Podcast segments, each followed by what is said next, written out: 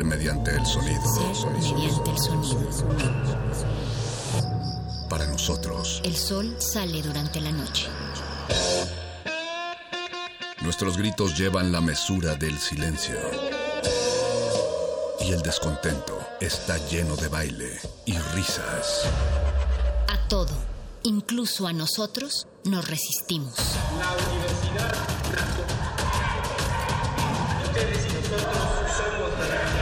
Resistencia modulada.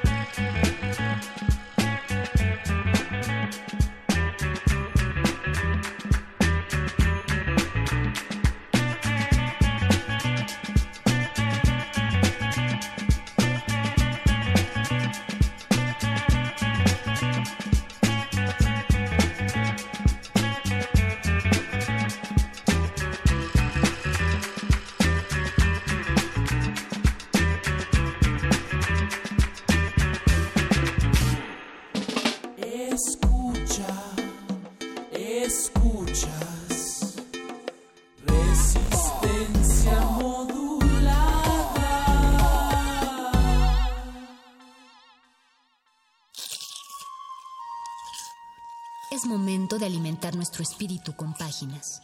Las letras son la botana del alma.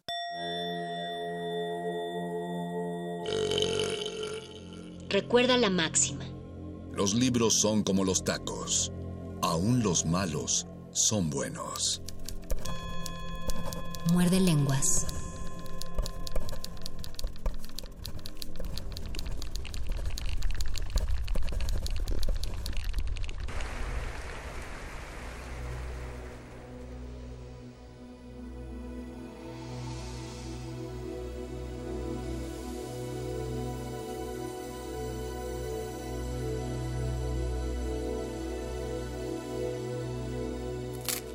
Muerde lenguas. Muerde lenguas. Muerde lenguas.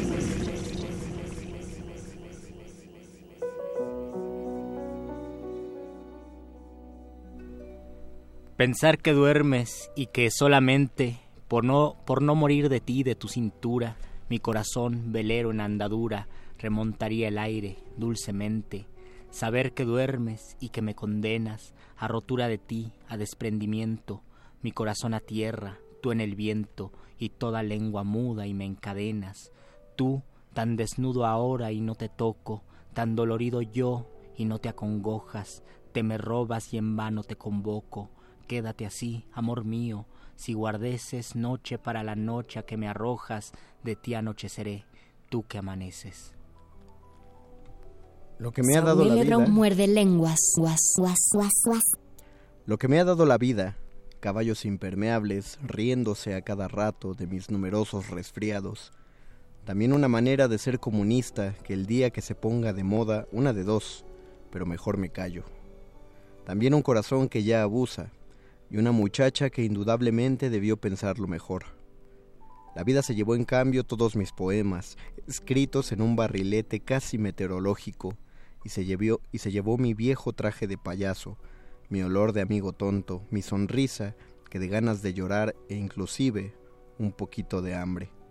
Así que mejor apártense de mi camino. Muerde lenguas. Muerde lenguas. Muerde lenguas. De ti anocheceré, tú que amaneces, grave luz, ardiente mañanura, junco de lumbre, terza de galanura, bien adado del sur donde floreces. Sea mi vida, pues, la descordura, de lo que fui solo seré tu ausencia, tu primer anatema, la apetencia, donde tuvo tu cuerpo su atadura, de ti anocheceré y envejeciendo, despoblado de ti, desatendido, laborioso de muerte, oscureciendo, seré desolamiento trascendido, de ti anocheceré y anocheciendo, seré escombro de amor desconcedido, seré escombro de amor desconcedido. Me cumplo oscuras, no me doy consuelo, y determino este montón de duelo cuando te pienso en muerte, convenido. ¿Qué habré de ser sin tu presencia impía, descorazonadura, vaciedumbre, bebí cáliz de acíbar, servidumbre de soledad un sí, y ay, todavía, qué despiedad acrece mi faena, que donde quiera soledad desboco, qué cosa estoy tan triste y me doy pena, y me acerco a tus cosas y las toco, toda esta noche amor, tierna colmena, y me voy apagando poco a poco. Muerde, muerde, muerde. Muerde lenguas. Muerde.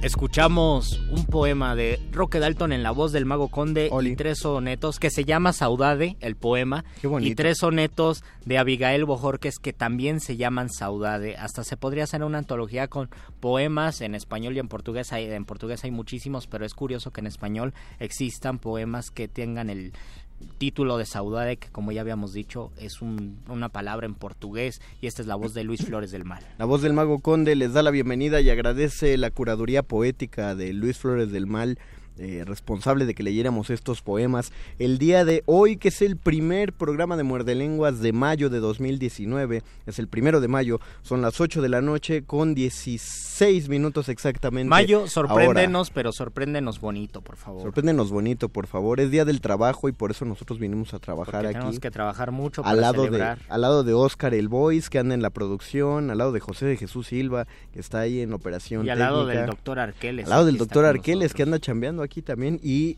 prontamente en un par de minutos en punto de las 9 de la noche de la señora Berenjena que va a estar en manifiesta junto con Mónica Sorrosa Así manifiesta que prepárense, manifiesto. por favor. Prepárense, recuerden que la semana pasada estrenó esta nueva sección de resistencia modulada y pues ayúdennos a que se, se mire y se escuche más y en punto de las 10 de la noche pues de nuevo una curaduría musical a cargo de la resistencia. Eso es lo que nos espera el día de hoy en su resistencia Y favorita. tenemos que, que discutir, además de que ya, ya dijimos que se pongan en contacto en nuestras redes Ah, no, sociales, no Facebook Resistencia Modulada, Twitter arroba R Modulada.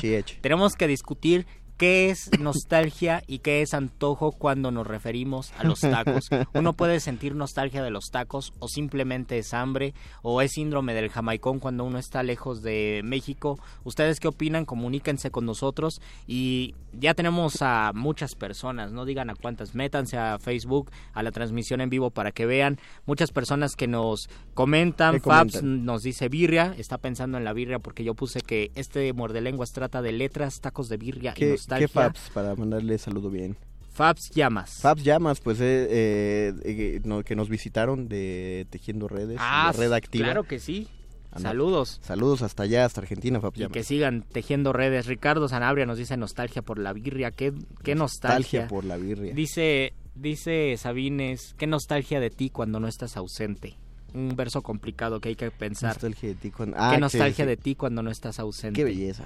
Y Yuri Carballido nos dice, pues a la verdad de tacos que hay, y pone poemoji feliz, a la variedad, perdón, de tacos que hay. Y nuestra querida compañera Aurea Shaide, que ha estado aquí con nosotros, nos dice, así los dos en silencio me recuerdan a Troy McClure, dormido en el episodio 138 de Los Simpson. qué bonito, qué bonito que menciones a Los Simpson, porque de eso hemos hablado. Cuando hablamos de nostalgia no podemos dejar de hablar de Los Simpson y de Los Simpson de los 90. Piensen que estos silencios son de amistad, porque solo con amigos te puedes quedar callado sin estar incómodo. Y piensen que Luisito Flores y yo nos vamos platicando de acá, entonces ya platicamos mucho. Hemos platicado mucho platicado montones. Muchísimo. Y por cierto, les quiero dar la nota ahorita que ahora Shaide comentó y está ahí en el chat de Muerde Lenguas. Este viernes eh, ella y un servidor vamos a estar en la fiesta del libro y la rosa, que ya es este fin de semana, y vamos a estar platicando, vamos a continuar ya en la colita de la celebración de los 80 años de Batman, vamos a tener una, una plática acerca oh. de Batman eh, y la masculinidad y la paternidad. ¿En qué parte, en qué parte de la fiesta del libro y la rosa en, en, un stand? Esa es una buena pregunta, ahorita, ahorita mismo te digo, déjame checar mi correo. Pero lo convoca eh, el encuentro Universo de Letras, Encuentro Internacional de Narrativa Gráfica, etc. Déjame. Ahí, ahí está, por favor, vayan, sobre todo porque ustedes saben que los 80 años de Batman es digno de celebrarse y aunque uno no sea tan fan, yo creo que todos somos fans de Batman. No sé si existe alguna persona que prefiera Superman y si existe, pues manifiéstese por favor. Eh, todos simpatizamos con Batman porque es la persona, tal vez allí sí se arraiga mucho la nostalgia o el sentimiento de superar la nostalgia por medio de ser superhéroe y de tener mucho dinero, porque ese es un gran superpoder. Y eso, no el, no el dinero, pero esa orfandad es algo que nos relaciona completamente. Pero cuando menos eh, sientan que va recomendado por la Cátedra Extraordinaria José Milo Pacheco de Fomento a la Lectura, que es eh, el, gran artífice de todo esto. Es este viernes 3 de mayo a las 18 horas, vamos a estar a las 6 de la tarde oh, en el Centro Cultural Universitario, donde la, sede de la Fiesta Libre y la Rosa, en el Foro Beatriz de la Fuente. El título, Bruce Wayne y Jason Todd, cosas de hombres, padres e hijos. Es, una, oh. es una idea interesante que planteó Aurea. Y, o sea, van a hablar sobre Batman como figura paterna. sí, exactamente. Ahora se le, se le ocurre pensar eh, plantear las deficiencias de la, de la paternidad de Bruce Wayne al jalar tantos eh, huérfanos, en los cuales en, esta tesis no se hace completamente responsable de ellos o de hecho los pone en peligro. Pero bueno, ya si quieren saber más, pues eh, ubíquenos ahí en el foro Beatriz. Se va a poner muy interesante. Va a estar padre a las 6 de la tarde el viernes. Saludos, Aurea. Nos dice Cecilia, saludos a Lev, saludos Lev, Cecilia viviendo. Saludos Lev. Lev, manifiéstate. Eduardo nos nos manda mensaje. Gracias, Lalo Nájera, por estar con nosotros y por ser parte de este Muerde Lenguas. Dice, yo tengo aún nostalgia del primer libro que leí en forma. Por decir algo, el retrato de Dorian Gray de Oscar Wilde. La segunda vez que lo leí ya no fue lo mismo, porque el libro cambia y porque la persona cambia.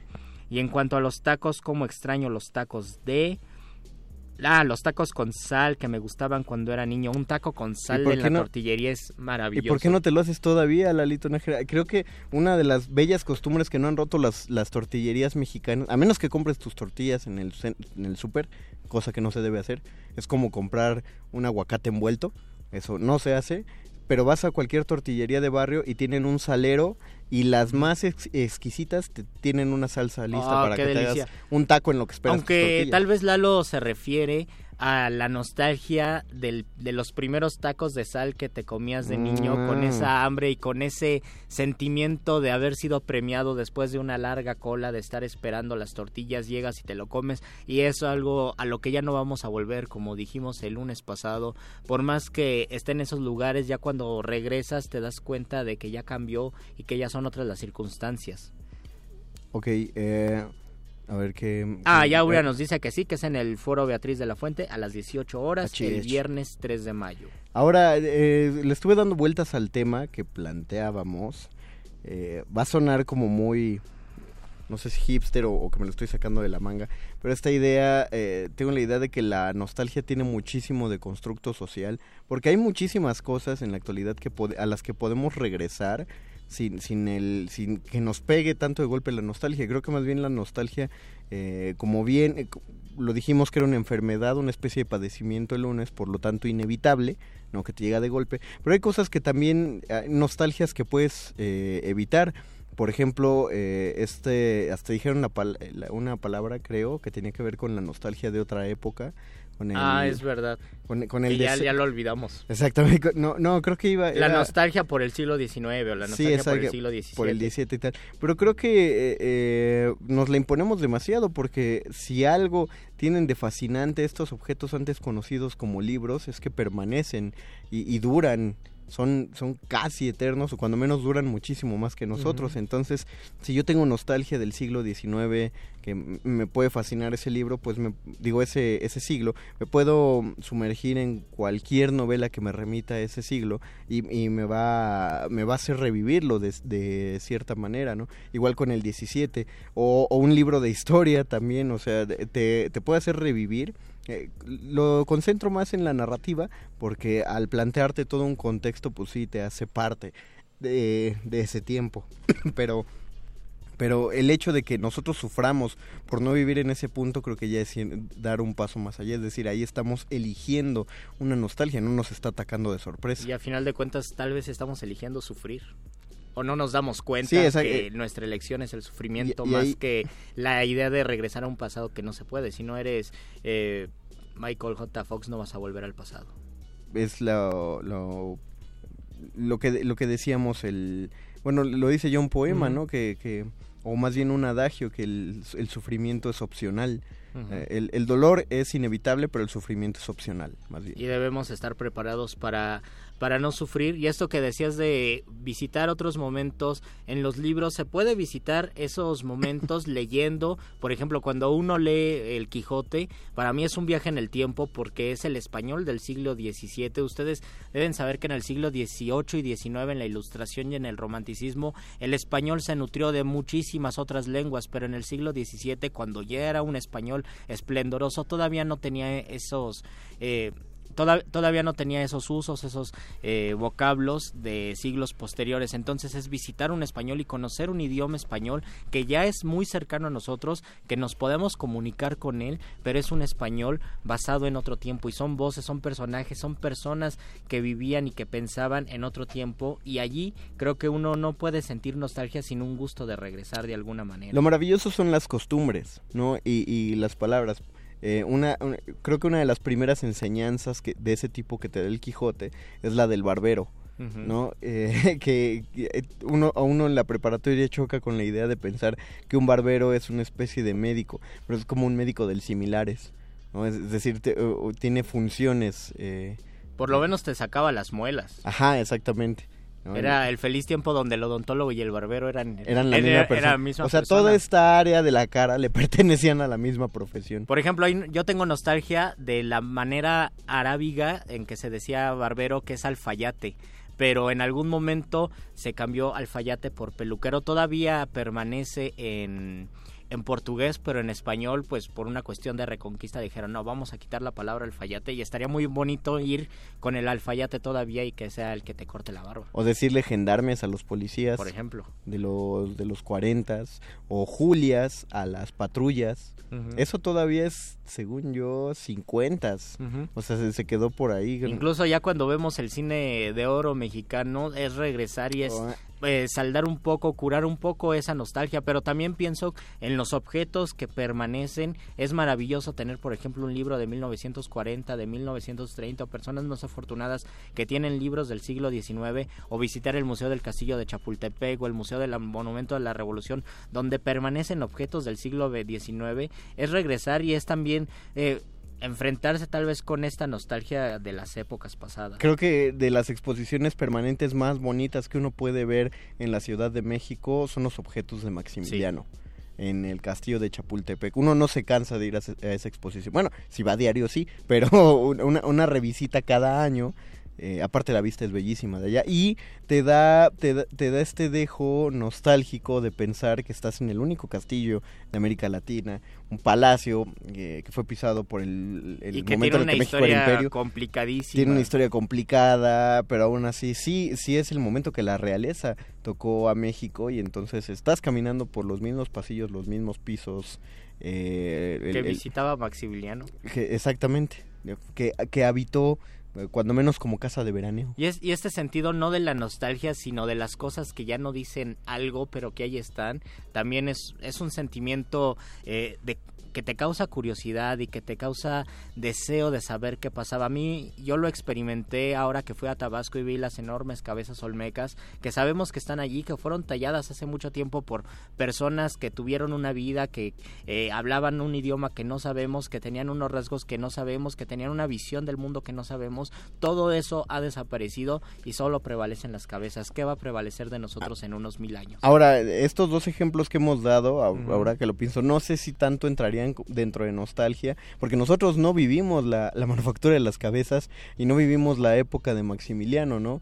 Eh, cuando hablamos específicamente de libros, creo que lo que nos da nostalgia es el, la experiencia en el momento que leímos el libro. Lalo Rangera lo deja, lo dejó muy claro, ¿no? El primer libro que leí, eh, creo que lo que valora tanto es quizá la experiencia de haberlo leído más que el libro en sí. Te lo pongo de este, de este modo, de ahí nace la nostalgia. Te lo pongo de, de este modo. Dijiste el cine de oro mexicano. Eh, no es lo mismo si voy y me compro el DVD de La Oveja Negra, y pongo la oveja negra y disfruto un chorro la película de Pedro Infante, a que en el momento de estarla viendo yo piense, pues es que no es lo mismo porque no está en el canal 9, no hay los comerciales, no estamos en la comida del sábado con, en, casa de nuestros papás, porque esa era toda la experiencia de, de ver una película de Pedro Infante. Ahí es cuando ya nos estamos imponiendo nosotros la nostalgia. Si recordamos el primer libro que leímos o la sensación que tuvimos al leer tal o cual libro, entonces estamos imponiendo un contexto eh, que de, cualquier manera es inevitable, ¿no? O sea, no, no estoy condenando que impongamos un contexto nostálgico. Nos va a remitir, por supuesto, libros que leímos en la facultad.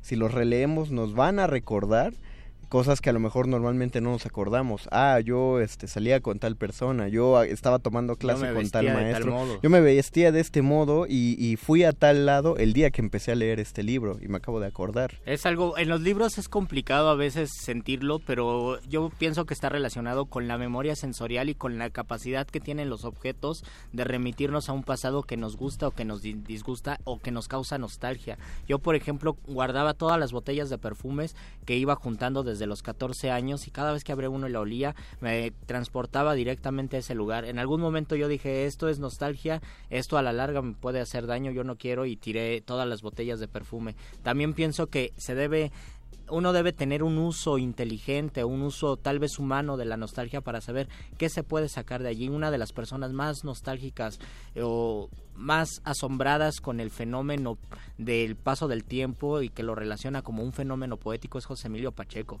desde las batallas en el desierto, pero toda su poesía está llena del proceso del tiempo, cómo cambia las cosas, cómo transforman las cosas, cómo transforma las cosas y cómo algo que fue ya no va a ser porque todo se ha transformado. Lo bueno que su poesía es, es casi prosística, bueno, también tiene su libro de poesía en prosa, este, La Edad de las Tinieblas, eh, y pero la gran parte de su poesía es prosaica es con un lenguaje directo. Lo que lo que lo que te hace leer más rápido el mensaje que quiere dar porque lo que mencionaste de las batallas o el principio del placer que son estas dos grandes novelas de nostalgia es eso el paso del tiempo. Es más claro en las batallas en el desierto porque pues todas las primeras que tres, cuatro páginas es un recuento de la transformación de la Ciudad de México.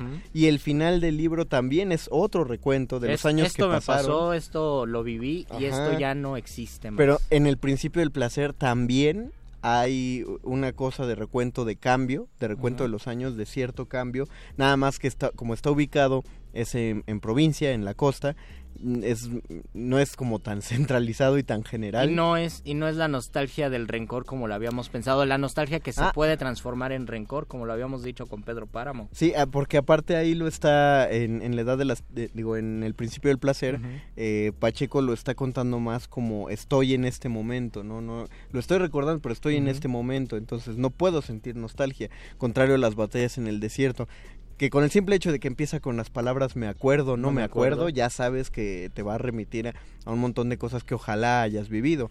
A mí me encanta escuchar a platicar a mis tíos y a, eh, a mis papás eh, cosas de, de cuando pues, los años 60, los años 70, cuando ellos eran jóvenes. En sus tiempos. En sus tiempos, porque sí cuentan un México muy distinto y que resulta muy impresionante, ¿no? Cuando fuimos a ver Bohemian Rhapsody, me dijo mi mamá, es que cuando supimos que Freddie Mercury se murió, eh, fue la primera vez que escuchamos dos cosas aquí en México. Primera, la de la homosexualidad, que sí era como tan abierta, y segunda, del SIDA, y que el SIDA era mortal, o sea, no, nunca habíamos oído de esa enfermedad. Eh, de una enfermedad de transmisión sexual de ese grado, de esa magnitud. Nos resulta ahora inconcebible, pero es, un México que no conocimos y que está padre. Y es un México que se transforma y de repente ya, ya deja de serlo. Es decir, nosotros tal vez lo vivimos un poco en los 90, en nuestra infancia, y en un momento pasaron 20 años, no sabemos cómo, y, y, ese, y ese México quedó atrás. Y muchas de las no sé, muchas de las reflexiones, mucho del contenido a veces en internet se basa justamente en la nostalgia, en la capacidad de las imágenes, de las caricaturas, de las canciones, de los objetos, eh, de los juguetes que te evocan y de los dulces que te evocan nostalgia de hace tiempo. Por ejemplo, a mí me encantaban los dulces de chocolate, no, los cigarros de chocolate o de, de chicle que venían hasta ah. en una cajetilla, era tan políticamente incorrecto que venían en una niños se metían en cajetilla a la escuela. Ajá, y entonces uno jugaba que era adulto y que fumaba. Que por cierto eran muy caros. O no sé si no, no, no me los compraban porque ya veían venir algo de mi futuro mis papás. Pero decían que la cajetilla era muy cara y solo me llegaban a comprar así muy a las 500 un solo cigarro. Yo, yo por nostalgia conservo dos cajetillas de cigarros que no tienen el, el dibujito de la rata muerta o o de la persona ah, con la lengua podrida. Nadie nos va a creer que esas cajetillas existían. Existían. Yo las tengo. Guso Borboa nos dice la nostalgia como medio para enriquecer un recuerdo. Los viajes son mejores cuando se recuerdan, por ejemplo, y es, y es por eso que dicen que uno invierte en sus recuerdos cuando invierte en un viaje. Es algo que va a pasar, pero te queda un buen recuerdo. Tiene razón Guso. Ricardo Sanabria nos dice, según yo, la nostalgia es el deseo de algo que es o fue mejor o que nosotros pensamos, yo digo que nosotros que pensamos que es mejor y que no está a nuestro alcance y eso nos produce algún tipo de dolor, yo pienso que sí nos produce dolor o al, menos que sea una nostalgia feliz de, ah, qué buenos tiempos, que nosotros dijimos que tal vez eso es añoranza. Braulio Darío nos dice, una olla de algo más vaca que carnero, salpicón las más noches, duelos y quebrantos los sábados, lentejas los viernes, algún palomino de añadidura los domingos, consumían las tres partes de su hacienda y se sigue, porque ya, no puedo leer más. Aurea nos dice, me acuerdo que cuando estaba haciendo Chihiro Miyazaki solía ir a un museo cercano a los estudios Ghibli. Perdón, Aurea, si lo leo mal. Cuando ya se acercaba la hora de cerrar y justo decía que le gustaba por el sentimiento Chin, y se, y se traba aquí. Ahí está. Por el sentimiento de nostalgia por un tiempo que no conoció. Y dice, bueno, ya somos 17 espectadores. Nos manda saludos María Salas. Hola María. Y dice Braulio Darío que admira mucho a Monterroso y está leyendo su cuento El dinosaurio. Muy buena lectura. Espero que lo sigas leyendo ojalá y acabes pronto. lo acabes pronto. Yo todavía no lo acabo. Algún día. Pero es que tengo un compilado muy chido que hicieron una, una breve antología. Ah, mira qué curioso.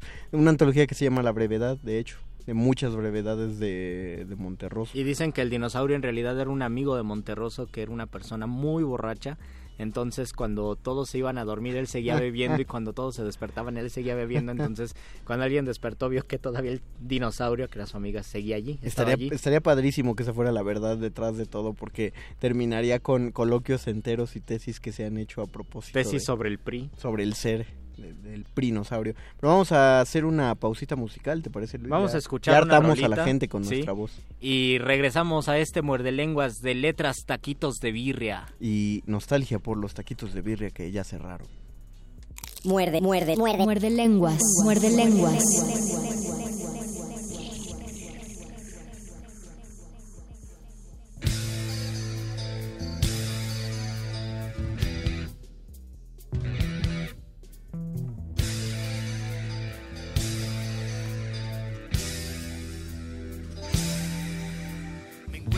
solo mirando tu fotografía. Y yo me pregunto que cuál fue el motivo de tu partida.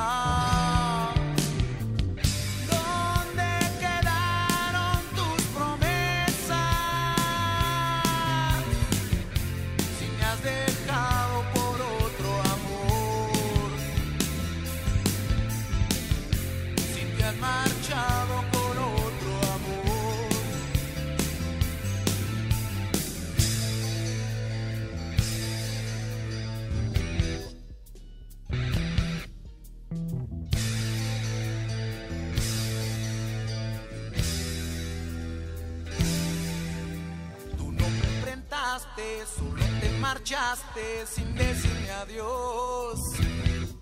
Con cinco palabras dentro de una carta mataste mi amor.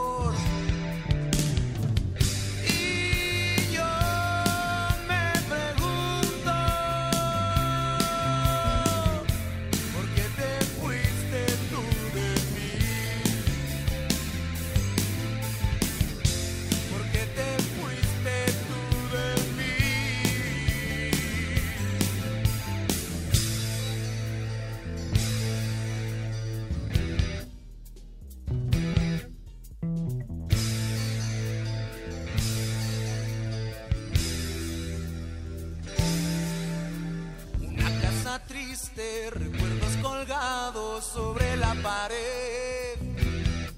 Mi cama es fría, tu aroma no existe, tu calor se fue.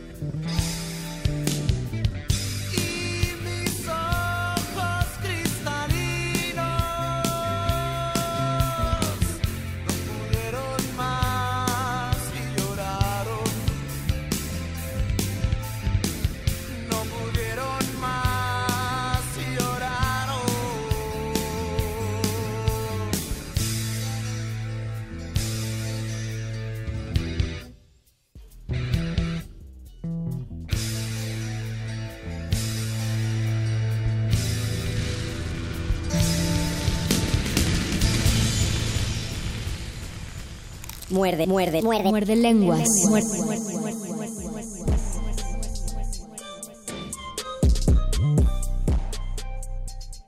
Regresamos a este muerde lenguas de letras, tacos de birria. Y, y- y Nostalgia. En un momento les decimos qué canción sonó. Que, que Sí, tengamos porque, información. porque estábamos hablando Sí, lo que pasa de es los que tacos. ustedes saben que Muerde Lenguas tiene como es como esos DVDs con contenido adicional, con versión extendida y comentario del director Si ustedes quieren ver la otra versión, necesitan meterse a nuestra página de Facebook. al Facebook Live y durante esta pausa eh, creo que hicimos un- una pequeña exploración turística por taquerías de la ciudad. Yo creo que algo muy triste que podría pasar en la ciudad es cuando cierran una gran taquería o cierran un gran Mm, negocio de tacos, porque allí sí es como lanzar una bomba de nostalgia para cientos de comensales que conocieron ese lugar y que ya no existe más. ¿Sabe- ¿Sabes qué? Sí me da mucha nostalgia, nostalgia de la fea. Eh, yo, tú sabes que yo casi no me quejo de estas cosas y casi siempre estoy diciendo, no, pues ya pasó, ya vean para enfrente. Pero donde sí siento feo es caminar por Madero, llegar a la esquina de Madero y Fray Pedro de Gante, muy cerquita de la Torre Latinoamericana, Ujú. voltear a la izquierda y ver que hay una, una tienda de ropa, una estética, una boutique, en el lugar donde había una de las librerías de viejo más bonitas y más Ah. famosas de todo el centro histórico.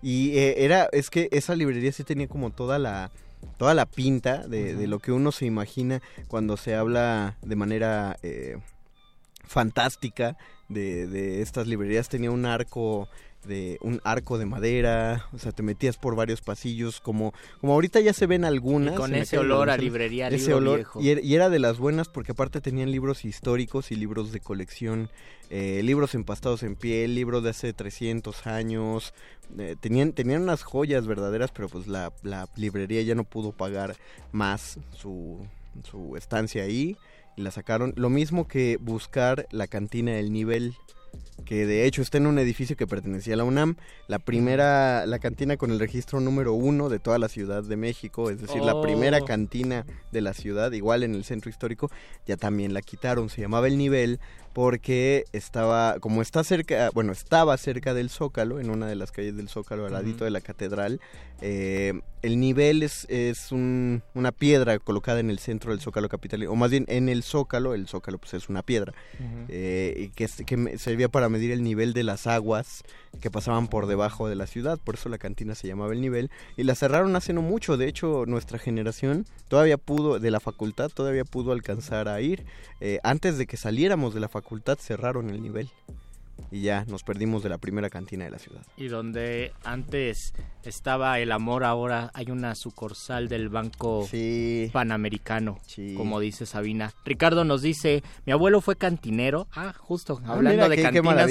y en la botana ofrecían tortas de pierna. A la pierna le rociaban, la rociaban de Coca-Cola para que con el alto contenido de azúcar quedara una corteza doradita en la carne. ¡Qué maravilla! Saludos, dice Vanito, veganito, no manchen, vuélvanse veganos. Discúlpanos por comer sufrimiento animal. Intentaremos el veganismo algún día.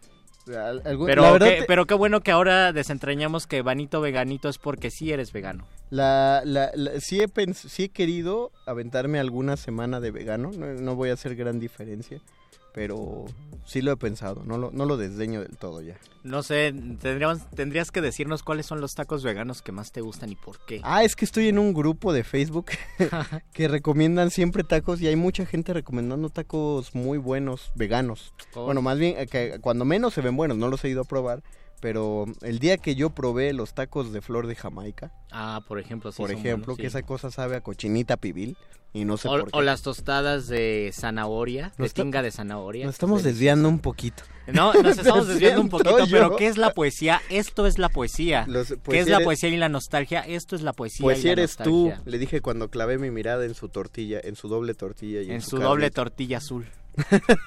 Oh, ¿Qué es poesía? Y tú me lo preguntas, ¿te la ayuda? Poesía eres Pues tú. eres- No, también hay barbacoa de tortillita azul. Oh, qué delicia. Jamaica. Tenemos, te- tenemos que hablar de esto porque es un hecho estético, como lo es la poesía, y porque la nostalgia se despierta desde el apetito hasta los libros. Es que creo que eh, esas dos cosas, esos dos sentidos, son los más apegados al recuerdo. Tú mencionaste lo de tus perfumes. El olfato la está, memoria sensorial. está pegadísima en la nostalgia. No sé si a ustedes les ha pasado, a mí sí. Vas caminando en el metro y de pronto hueles ese perfume. Sí. Es ese perfume de esa persona y hasta te O de volteas. ti mismo, ¿no? Mm, de- de- bueno, a mí me pasa con el de alguien y hasta uno se voltea Para ver si es. para ver si anda por ahí porque no va a ser el diablo. No está, por suerte, no ha pasado. Ujú. Pero uno dice, ah caray, esto, esto me suena.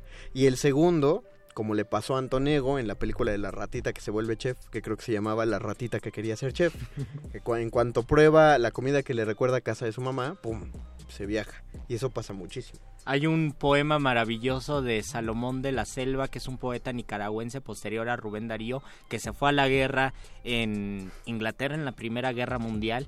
Y decía, en el poema dice que los enemigos los rociaban con gas mostaza para, bueno, era gas lacrimógeno, los, los rociaban con gas mostaza y el olor del gas mostaza le recordaba una planta de su tierra. Y, de- y el, y el poema dice, aunque no hubiera sido eh, gas, mosta- gas no- mostaza, yo habría llorado de todos modos porque oler eso me causaba llanto por recordar mi país de origen. Ay, qué bonito. Es desgarrador porque te hace llorar doble vez. Sí, algo claro. que es tristísimo. ¿Qué más comentarios tenemos en Qué el triste. Facebook? Que agradecemos de antemano, antes de que nos gane el tiempo, eh, todos los comentarios que nos están dejando y sobre todo su escucha, porque es muy... eh, eh, eso se siente padre venir a trabajar en primero de mayo y saber que hay gente del otro lado de la Sin bocina. ustedes no existimos. Y yo, y yo no, no sé si tú lo has pensado, Conde. Yo en algún momento sí me he puesto a pensar, algún día, después de mucho tiempo, voy a sentir nostalgia del muerde lenguas. Sí. Cuando cambien las cosas, cuando pase el tiempo. No hablemos ¿no? de eso, Luis. Pero no hay que hablar de eso ¿Cómo porque ves es, muy triste, como cuando te pones a hablar de, de la muerte, ya no hables de eso. y Sí, los cuando me pongo en Ya sí, te cuando me pongo emo, Ándale, eh, para que llegue el doctor triste. Arqueles. Bueno, en los comentarios eh, se quedó hasta Manito Veganito que nos dice que nos volvamos vegano. Con esta recomendación vamos al último momento de El Muerde Lenguas. El momento apoteósico y favorito de todos. La hora de la iluminación. Con el doctor. Arqueles.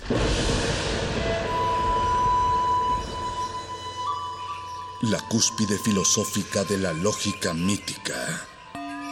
Un cúmulo eléctrico para la cómica fáctica.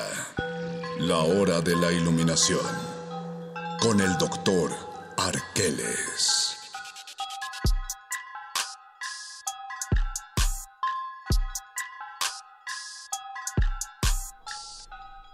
Buenas Doctor noches. Arqueles, ¿usted cree que es tan fuerte la nostalgia que por eso en la película Eterno Resplandor existe un método para que podamos olvidar y hay mucha gente que preferiría olvidar a enfrentarse a la nostalgia? Mira Luis, la explicación adecuada a esa pregunta la dio uno de nuestros radioescuchas por Twitter al mencionar al autor del cual tomaron la idea para la película de la rata que quería ser chef que mencionó Mario Conde. Qué bonita peliculita, don.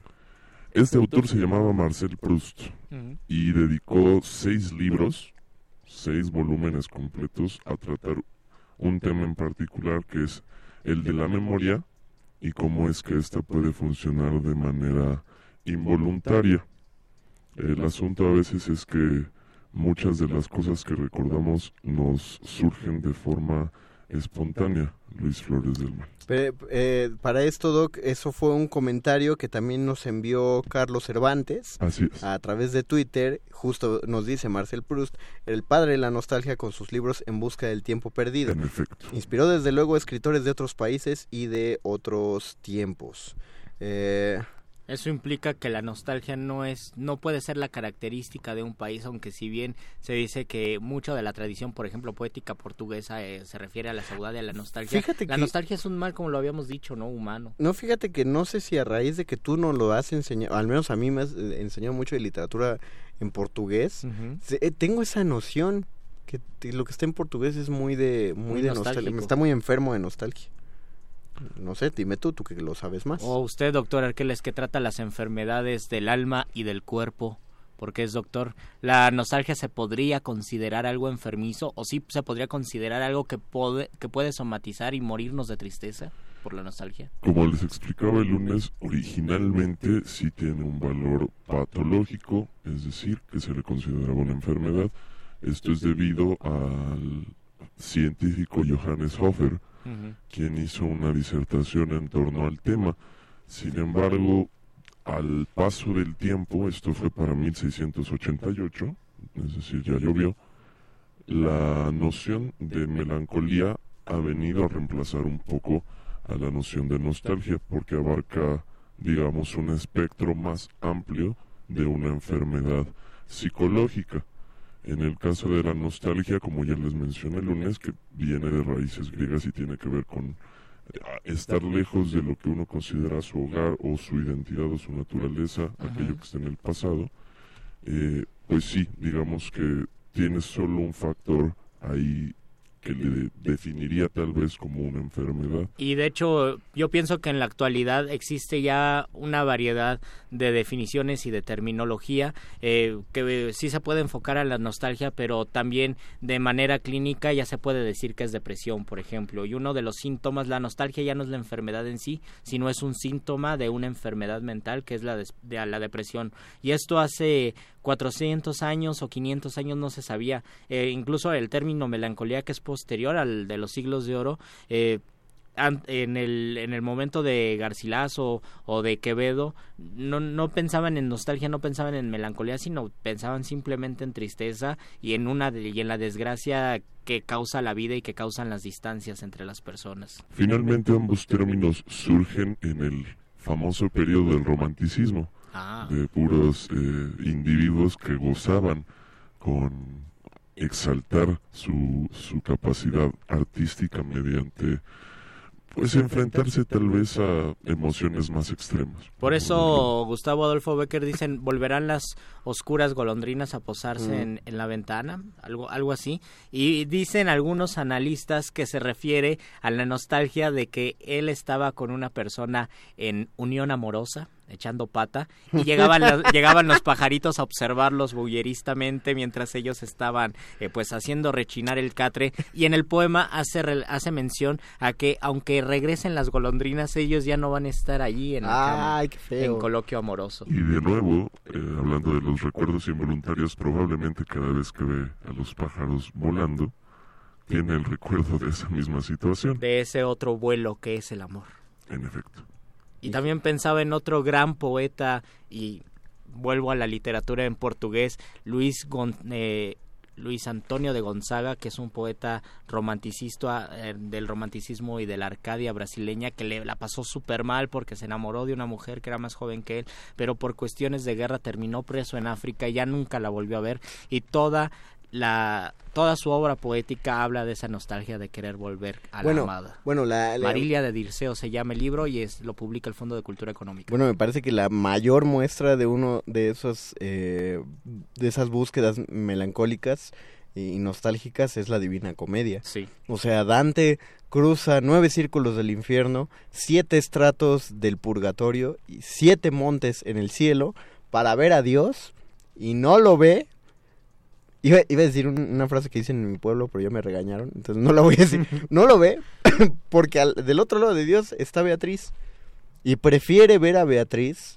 que, que, que y, y, perderse, eh, mirar al creador de la totalidad, que ya le quedó más que claro al señor Alighieri que sí existe, porque pues ya ya, ya recorrió los caminos de ese Dios. Entonces se prefiere voltearse y ver por última vez a, a, a la mujer que amó toda su vida y que aparte fue como el eterno el eterno pagafantas. Yo pienso que puede ser mo el motor de la Divina Comedia pudo ser la nostalgia, la pérdida y el deseo de volver que ya no se puede. No sé si tal vez el Taj Mahal también la historia del Taj Mahal puede ser también ese recuerdo. Un mausoleo. El mausoleo porque tienes nostalgia de esa persona ausente y muchísimos libros se escriben a partir de la nostalgia.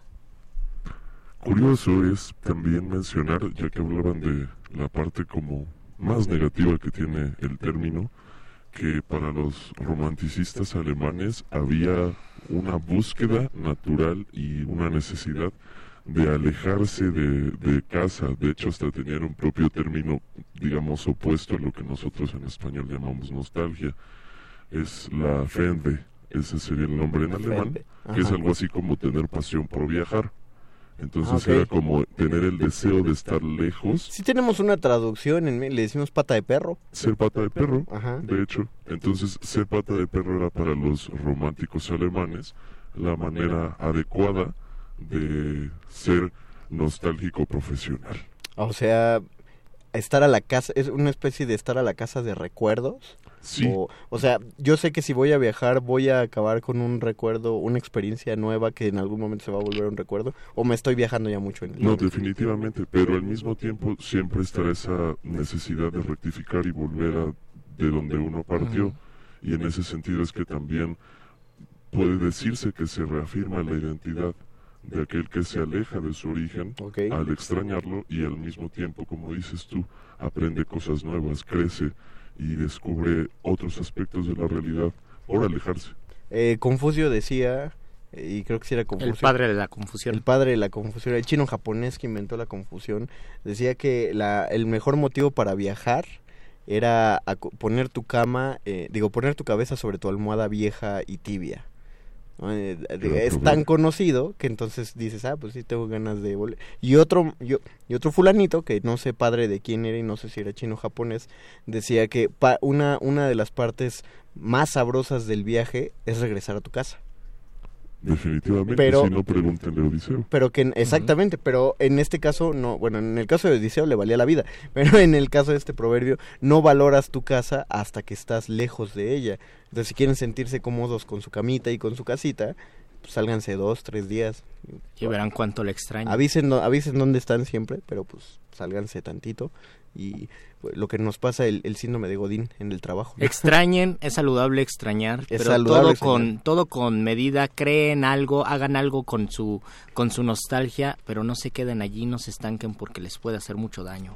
Y con esto me parece terminamos Así este es. muerde lenguas nostálgico del primero de mayo, el primero de muchos en mayo, bueno van a ser como ocho, pero el primero de muchos de los que quedan el resto del año. Agradecemos a José de Jesús Silva en Operación Técnica. Agra- agradecemos a Oscar el Voice en la producción. Agradecemos a Alba Martínez que dejó su espíritu en la continuidad aquí dentro de Radio UNAM. Les recordamos que no se despeguen porque les anunciamos que venía Manifiesto Manifiesta a continuación con la señora Berenjena y con Mónica Sorrosa, pero antes la voz que todos esperan después de la voz del doctor Arqueles. Viene la nota nostra con su querido perro muchacho. Nosotros nos despedimos de estos micrófonos. Nos vemos, soy Luis Flores del Mal. El mago conde. Y el doctor Arqueles.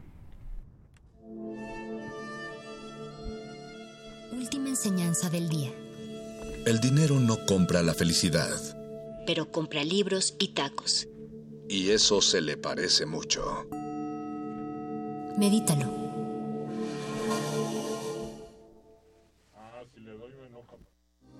Resistencia modulada. Ai Weiwei. Restablecer memorias. Restablecer memorias. A pesar de la distancia geográfica, el artista de origen chino explora los traumas de las experiencias de China y México en un relato que apela a la obligación de construir la memoria social.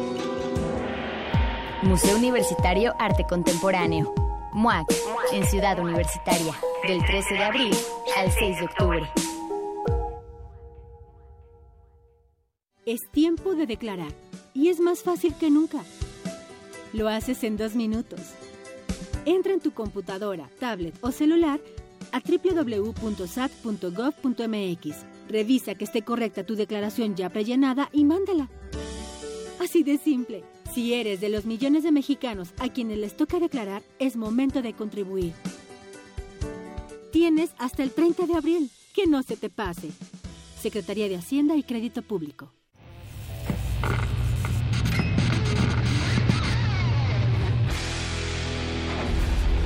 Por cortesía de cuando el rock dominaba el mundo, un minuto de...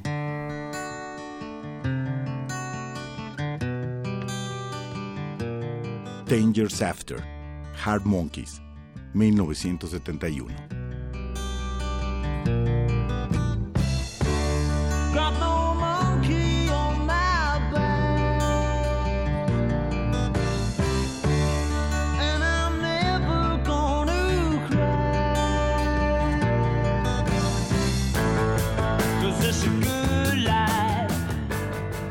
Escúchanos todos los viernes a las 18.45 horas por esta frecuencia. 96.1. Radio UNAM. Experiencia sonora.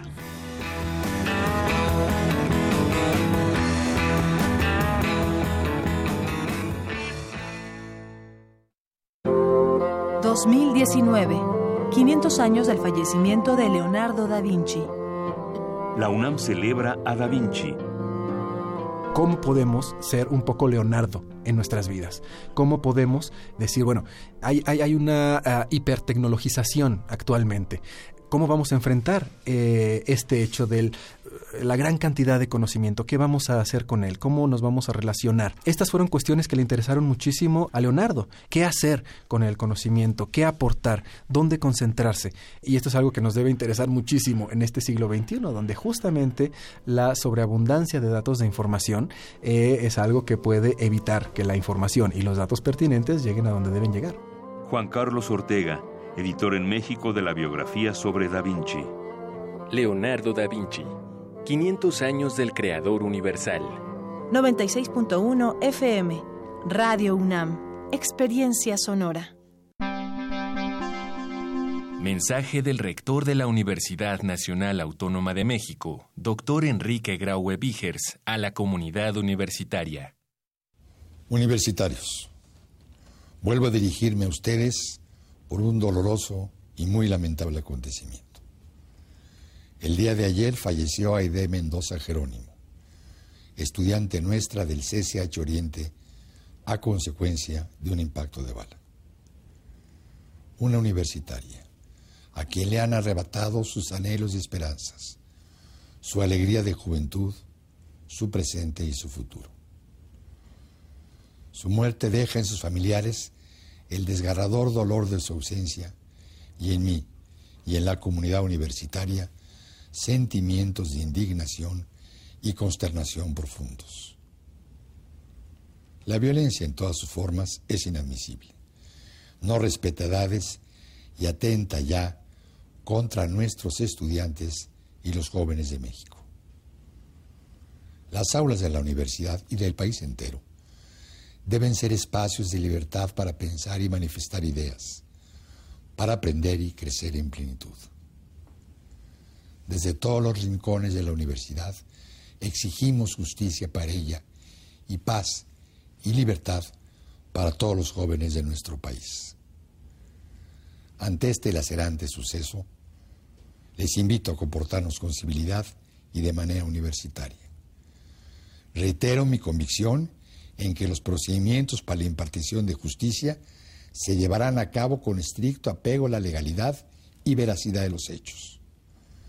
Estamos colaborando estrechamente con las autoridades de la Ciudad de México para el esclarecimiento convincente del trágico acontecimiento, porque Aide y su familia lo exigen y porque la Universidad de la Nación así lo demanda. Universidad Nacional Autónoma de México. La Universidad de la Nación.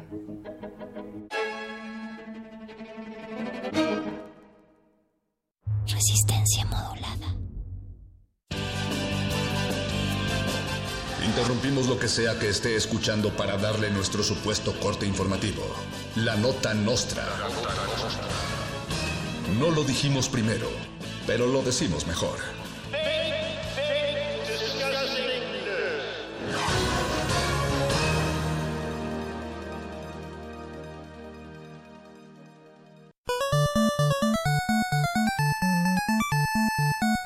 Bienvenidos a la Nota Nostra, el único espacio informativo que no se toma selfies junto a la Catedral de Notre Dame. Un grupo de derechosos de los que se hacen llamar pro vida tachan al villano de las películas de Marvel de ser pro aborto. En una imagen compartida en redes ponen a los Vengadores utilizando un pañuelo azul e invitan a enfrentarse al temible y abortista Thanos. Además, el grupo, que por cierto se hace llamar Unidos por la Vida, amenaza con salir a marchar este 4 de mayo del 2019. La buena noticia es que estos derechairos viven en Colombia. Chavorrucos que viven con sus papás, que juegan PlayStation, Xbox y leen cómics, se quejan de que niños entran a las salas de cine a ver Vengadores y no los dejan oír. Los señores piden que las cadenas cinematográficas cambien la clasificación de la película y argumentan que es demasiado compleja para los pequeñines.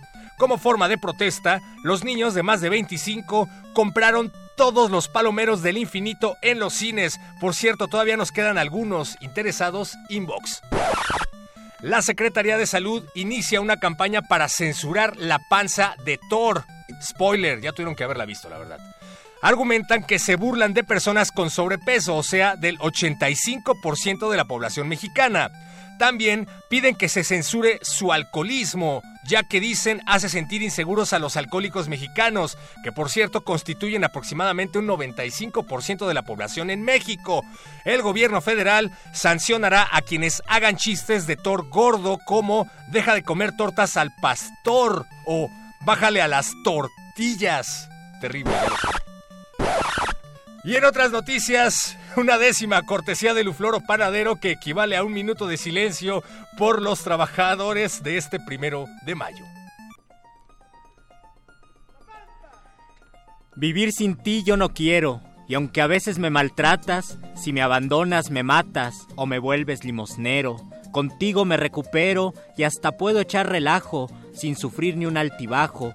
Por eso es que te valoro y cuando no estás te añoro bendito y duro trabajo.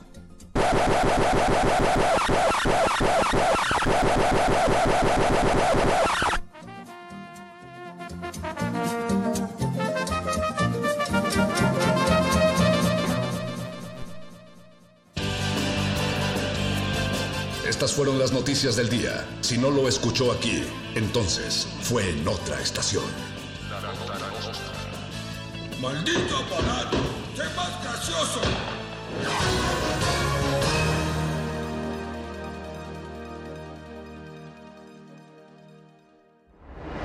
Resistencia modulada.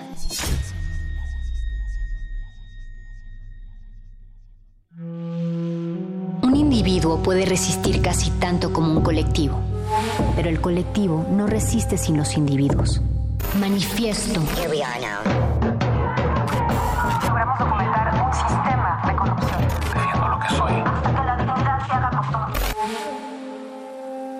No hay sonidos distintos, solo separados. Tu cuerpo es una revolución. Manifiéstate.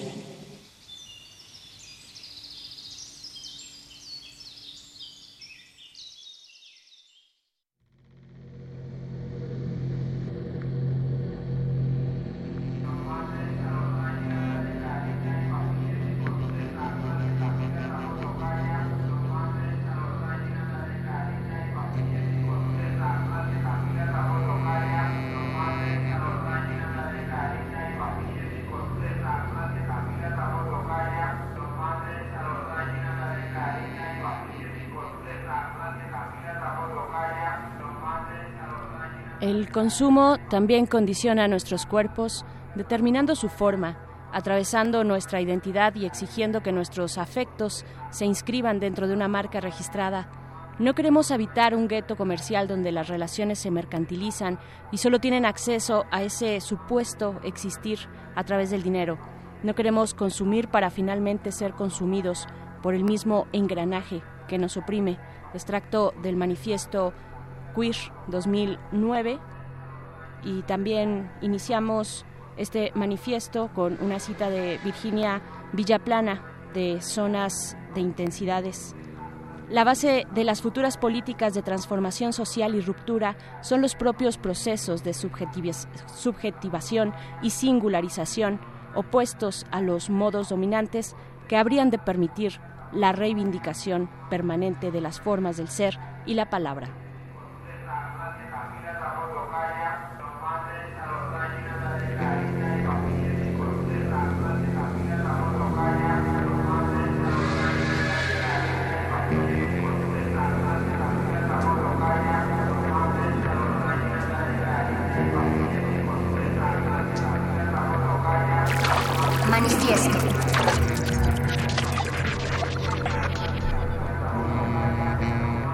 Sean todas y cada una de las orejas que están escuchando este manifiesto bienvenidos y bienvenidas porque aquí empieza la segunda transmisión de este programa que hacemos con coraje, ánimo y amor sobre todo ya que es primero de mayo querida Berenice Camacho y aquí estamos de pie con el puño en alto y con muchas ganas de platicar y escucharlos también a través de nuestras redes sociales Estamos en Facebook, como Resistencia Modulada y en Twitter arroba R Modulada. Recuerden poner el hashtag manifiesto con X al final.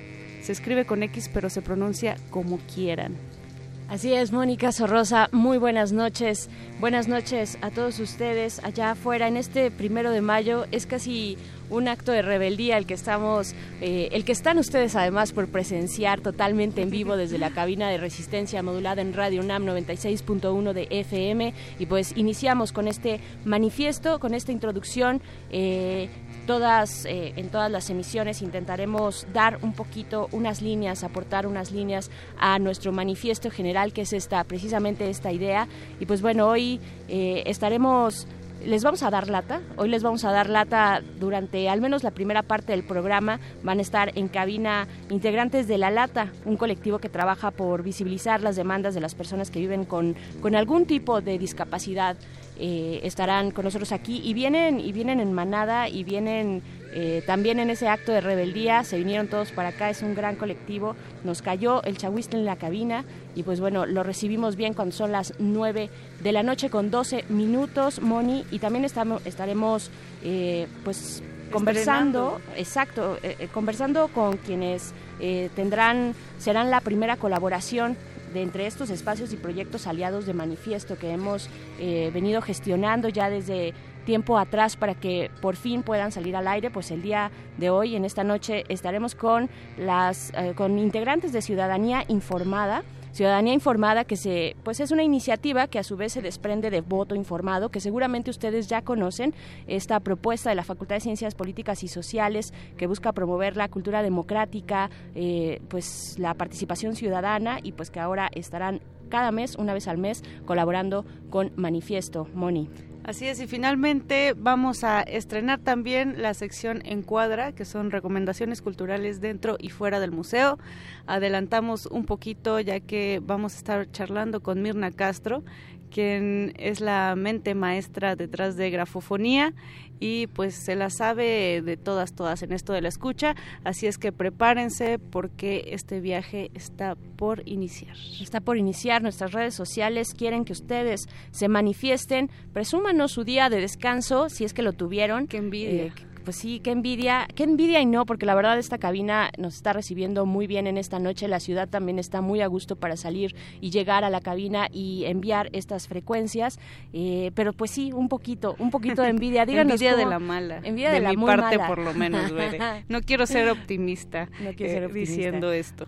Sí, yo, estoy de acuerdo, pero, pero ustedes díganos qué, eh, qué tendría que pasar el día del trabajo. Tendríamos que trabajar, tendríamos que descansar, tendríamos que salir a manifestarnos y marchar pues díganos arroba R modulada, hashtag manifiesto con X al final.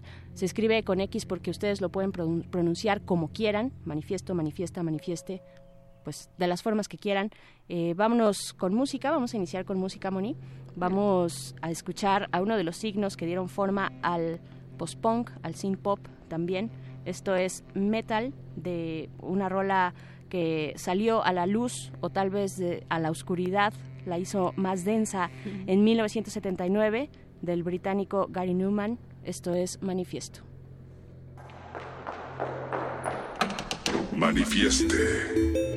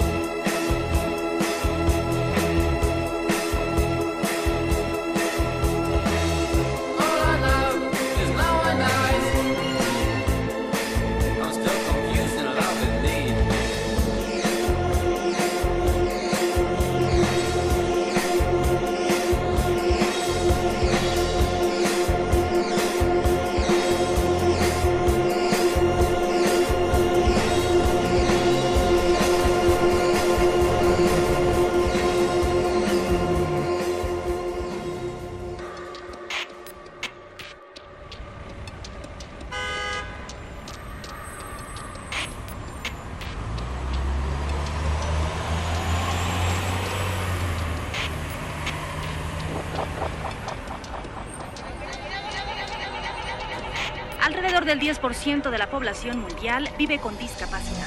Hablamos de 650 millones de personas.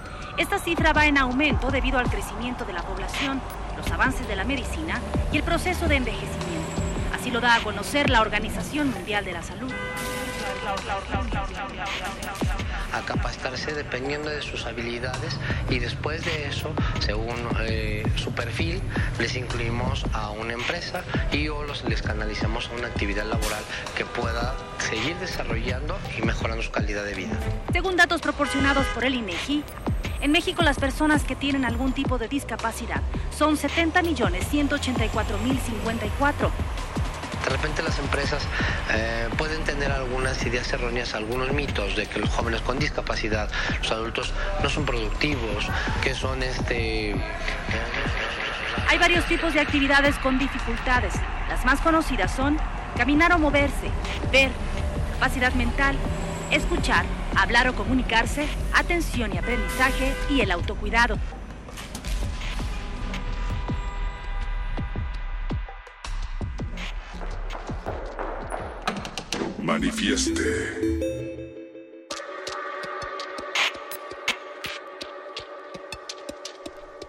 Son las 9 de la noche con 20 minutos en este primero de mayo y nos cayó el chahuizle en la cabina, ya lo habíamos eh, anunciado hace un momento, el chahuizle, Moni y también la tiranía y eso que es el Día del Trabajo, pues cómo no. Estamos pues aquí ya con eh, algunos de los integrantes, porque cuando digo el chahuizle no estoy eh, inventando nada. Entraron tres, pero allá afuera pues hay eh, un buen público también de este colectivo, el colectivo La Lata. Eso les dijimos y lo vamos a cumplir. Les vamos a dar lata durante los siguientes minutos y pues queremos presentar, primero que nada está Tirano. ¿Cómo estás, Tirano? Buenas noches. buenas noches, gracias por la invitación. Saludos a todos. Bien, entonces sí, también está Octavio Garay. Hola, Octavio. Hola. ¿Qué tal? ¿Qué onda? ¿Qué hay? Todo bien, Octavio, pues con mucho gusto y ganas de platicar con ustedes. Emilio, hola. ¿Qué tal? Un gustazo estar aquí con ustedes. Gracias por la invitación. No, gracias a ustedes por acompañarnos en esta segunda edición de Manifiesto. Estamos estrenando la sección y pues estamos muy contentas de que nos acompañen ustedes, sobre todo porque eh, pues es una asociación que tiene mucho que ver con la filosofía de este programa, que es de resistencia, que es de cultura de paz y que es de inclusión. Pero cuéntenos ustedes primero eh, el nombre de la lata porque tiene un, un, origen muy muy particular y también está chido como que la audiencia sepa por qué se llaman la lata. Ah, muy bien. Pues mira, el colectivo La Lata, bueno, tiene sus orígenes el año 2017, perdón, en el cual, bueno, a través de algunos seminarios y encuentros académicos nos reunimos una serie de estudiantes de diferentes disciplinas, eh, de, diferentes este, formaciones, como la antropología, como la, el diseño, eh, estudios latinoamericanos. Eh, decidimos este, abordar el tema sobre discapacidad y bueno, en algún momento estábamos pensando cómo nos íbamos a conformar, arrancando con un ciclo de cine que bueno, fue como lo iniciamos. Y bueno, eh, nosotros tenemos como la idea eh, de hacer esta relación, perdón, es que estoy un poco enfermo. Y además en, en, miércoles de, día de, trabajo, viniendo acá y con lluvia y demás. Eh, pues bueno, los orígenes del nombre tiene que ver con que en algún momento de la historia las películas que no eran aceptadas o eran mal vistas o incluso censuradas por eh, los mismos estados, pues eran enlatadas, ¿no? Entonces eh, eso en algún momento, este, pues censuraba, ¿no? Como ciertas visiones o ciertas eh, pensamientos, ¿no? De, de, algunas personas, ¿no? y en este caso, pues hicimos una analogía con la discapacidad, porque las personas con discapacidad también en algún momento han sido invisibilizadas, han sido segregadas, han sido queridas borrar, bueno, han sido también eh, se han querido borrar de la historia, perdón.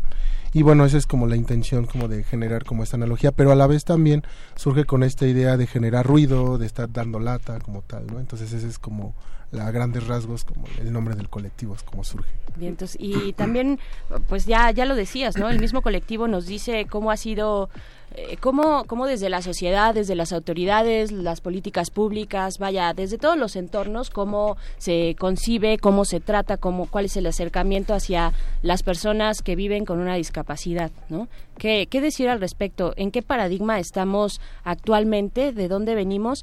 Pero también, ¿cuál es la propuesta que ustedes están lanzando, no? Este, hacia dónde tendríamos que empezar, eh, pues, a, a observar, a trabajar también, ¿no? Y por eso también el tema de la lata, ¿no? De estar ahí, porque esto, esto urge y, y hay personas eh, con discapacidad que viven con discapacidad, pues, que están eh, sufriendo las consecuencias de una visión social, ¿no? Creo que todavía Tirano. estamos este, instaurados en esta visión paternalista, asistencial, médica, rehabilitatoria, que piensa la discapacidad con una cuestión relacionada con la salud, entonces una, una cuestión personal, vaya, ¿no? Este, no se ve el tema o no se dimensiona social, cultural, política y económicamente el tema de la discapacidad. Creo que a partir de esta visión también generamos prácticas en las cuales este, excluimos de muchas formas a la población con discapacidad, ¿no? El, el no verlas como iguales. Creo que parte de ahí también esta, esta visión que todavía se sigue teniendo sobre el tema, ¿no? Y no es raro que, por ejemplo, las políticas públicas ahorita de la 4T re- reafirmen precisamente esa visión asistencial, ¿no? Este, que se ha tenido históricamente con respecto al tema de la discapacidad en México. Me parece bien importante esto que, que mencionas, Tirano, porque es eh, cómo el Estado tiene una sola visión de las cosas, que es esta visión paternalista, y se pierde de vista toda la cuestión de políticas públicas que se pueden abrir a un montón de necesidades que existen y que nos quedamos sesgados. En ese sentido, me gustaría empezar primero un poco a hablar del lenguaje, porque también existe un poco este debate.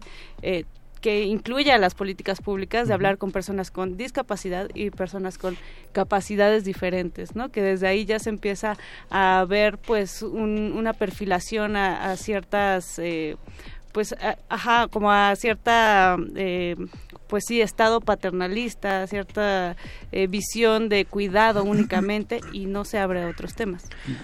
Desde O sea, lo podemos eh, enmarcar en nombrar, nombrar es importante, ¿no? ¿Cómo se nombran ustedes? ¿Cómo eh, la sociedad nombra? ¿Qué, qué decir al respecto? Sí, el, el, el hecho de nombrar, el lenguaje creo yo que denota un montón de cosas, ¿no? Reproduce un montón de estereotipos, reproduce eh, construcciones a lo largo de, de nuestra historia y eh, pues claro que la discapacidad está presente también en el lenguaje. Es muy diferente decir, eh, cuando decimos cieguito, pues tratamos de minimizar la- lo fuerte que puede sonar ciego, ¿no?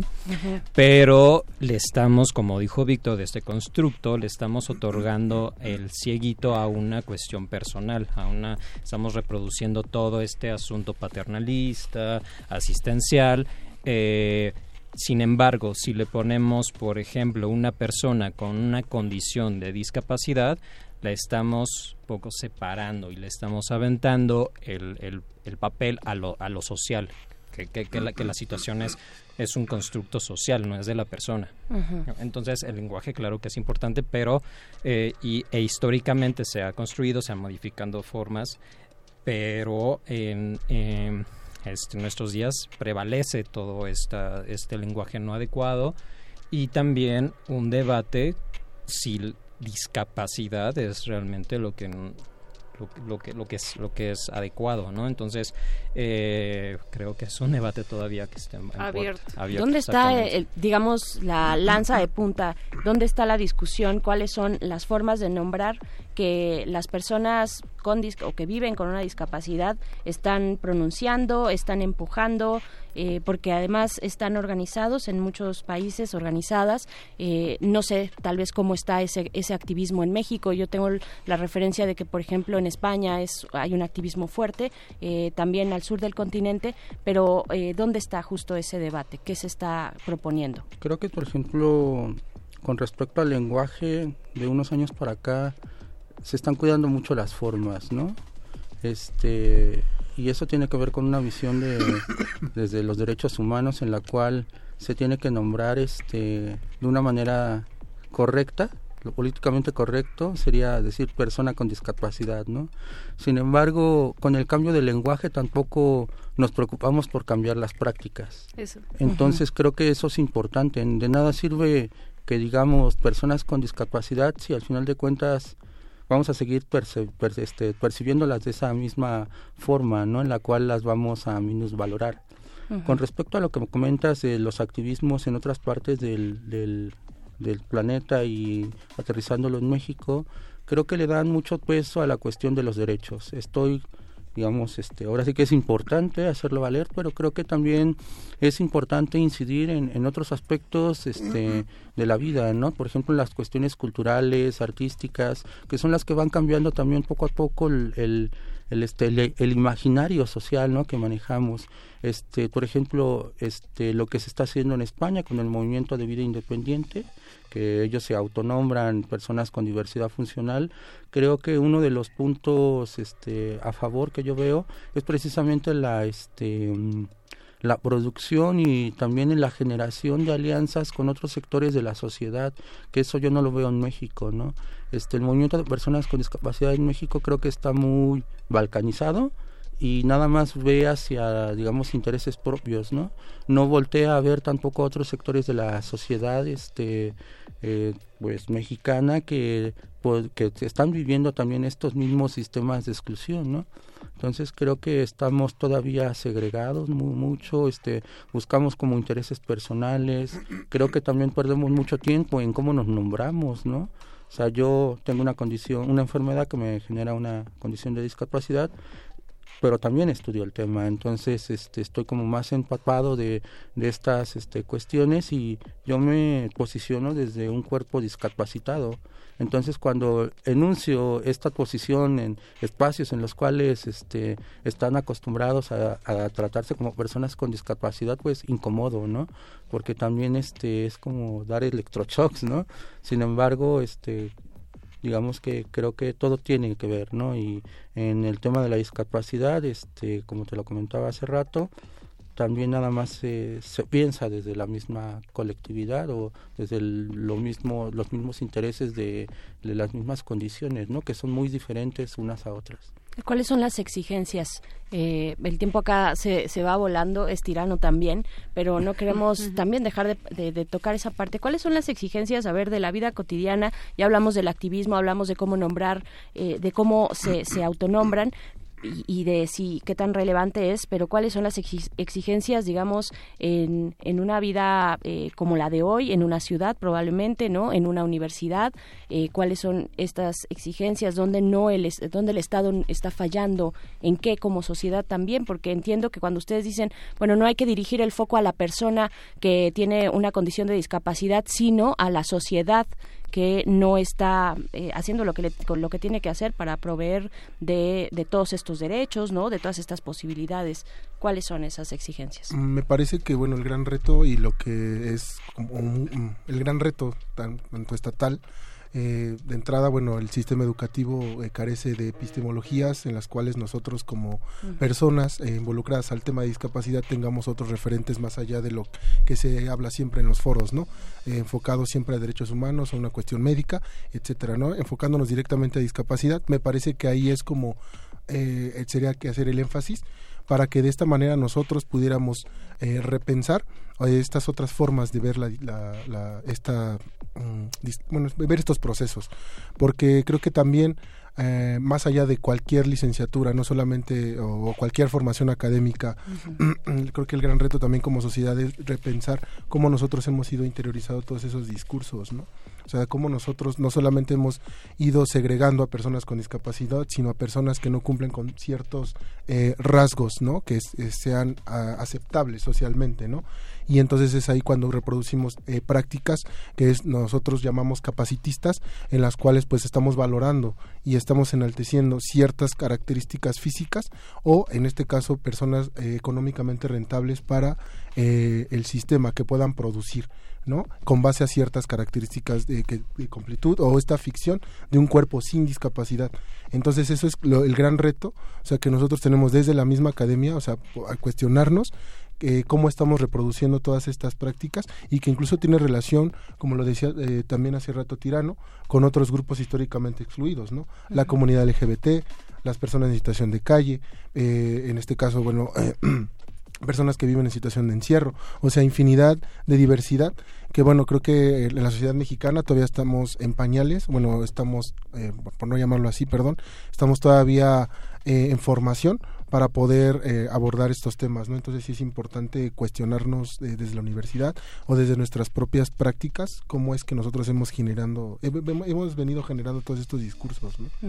Sí, sin duda lo que enuncias, Emilio, ensalza esta pues esta, esta contradicción de una sociedad que se dice democrática, pero que a la vez nada más deja ver una sola visión del mundo, ¿no? Lo que dice también Tirano, y que en esa sola visión y única, pues todas estas diversidades se pierden y no nos damos cuenta que es lo que enriquece nuestra existencia, lo que enriquece nuestras relaciones sociales.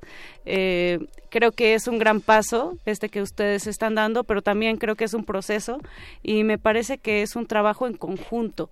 Sí las políticas públicas, eh, como bien mencionas, pero también lo que nosotros estamos haciendo, lo que dices Emilio, cómo interiorizamos, ¿no?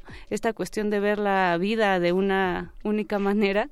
Y, no nos abrimos porque no lo vamos a lograr eh, separados, ¿no? No lo vamos a, lograr en este en esta balcanización eh, minorías por aquí y por allá, sino que tiene que haber un esfuerzo conjunto y también tenemos que vernos nosotros como parte de esta sociedad de la que estamos hablando. Sí, también nosotros como colectivo pues pensamos en en generar redes. Exacto. Y redes, por supuesto, eh, académicos, porque eh, eh, nos conocimos dentro de la academia, pero también otras voces, testimonios, estar en contacto con, con las personas y también manifestaciones artísticas, deportivas. Creo que es parte de nuestra, de nuestra filosofía, diferentes formaciones, diferentes disciplinas. Entonces, justo, justo lo que mencionas, ¿no? O sea, generar también redes y, e incidir directamente en, en, hacer acciones.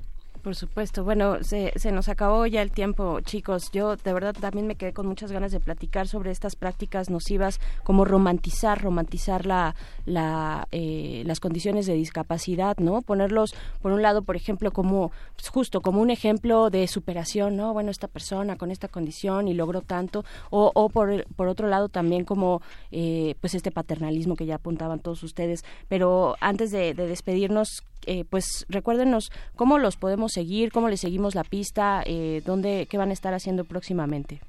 Bueno, para empezar, mañana tenemos una, un cine debate en el Centro Cultural, el Centro de la Cultura Digital, este, en la Estela de Luz. Vamos a proyectar este Cárcel de Carne. Este es un documental que trata la condición de ELA. Eso es mañana de 6 a 8. Este, para agosto vamos, estamos organizando el segundo coloquio de estudios críticos sobre discapacidad en el Instituto de Investigaciones Antropológicas de la UNAM. Y nuestras redes sociales son Lata Somos Freaks en Facebook, en Instagram nos pueden buscar como Colec La Lata y nuestro correo es coleclalata.gmail.com. Fantástico. Bueno, pues gracias chicos, Tirano, Octavio Garay, Emilio también y todos los que eh, están del otro lado, eh, Jess, eh, Delgado, Yasmín Delgado, perdón, también muchas gracias por esta comunicación, pues gracias por haber venido acá. No, al contrario, muchas gracias por el espacio, muchas gracias al auditorio y pues bueno, estamos para lo que necesiten. Chido. Gracias. Bien, entonces pues vámonos con algo de música, Moni. Sí, vamos a escuchar a Joy Division con sentido de resistencia modulada. Tuyo también, Bere. Y The Voice creo que también regresamos. Vamos con esto.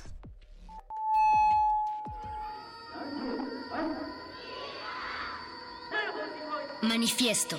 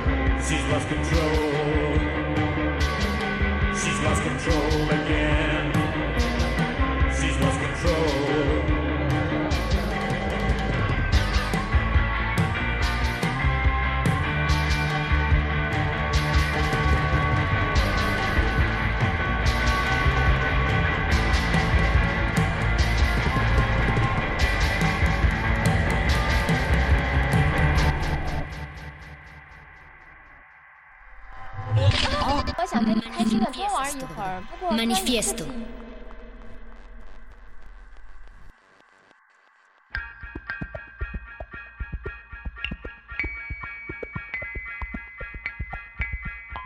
Son las 9 con 41 de la noche, 41 minutos de este primero de mayo. Estamos arrancando el mes y también estrenando nuestras eh, distintas eh, pues colaboraciones que vamos a tener, que vamos a tener a lo largo de estas transmisiones en manifiesto. Moni, seguimos aquí en esta cabina ya muy bien acompañadas, seguimos bien acompañadas, están precisamente de una de estas propuestas que están de verdad muy padres.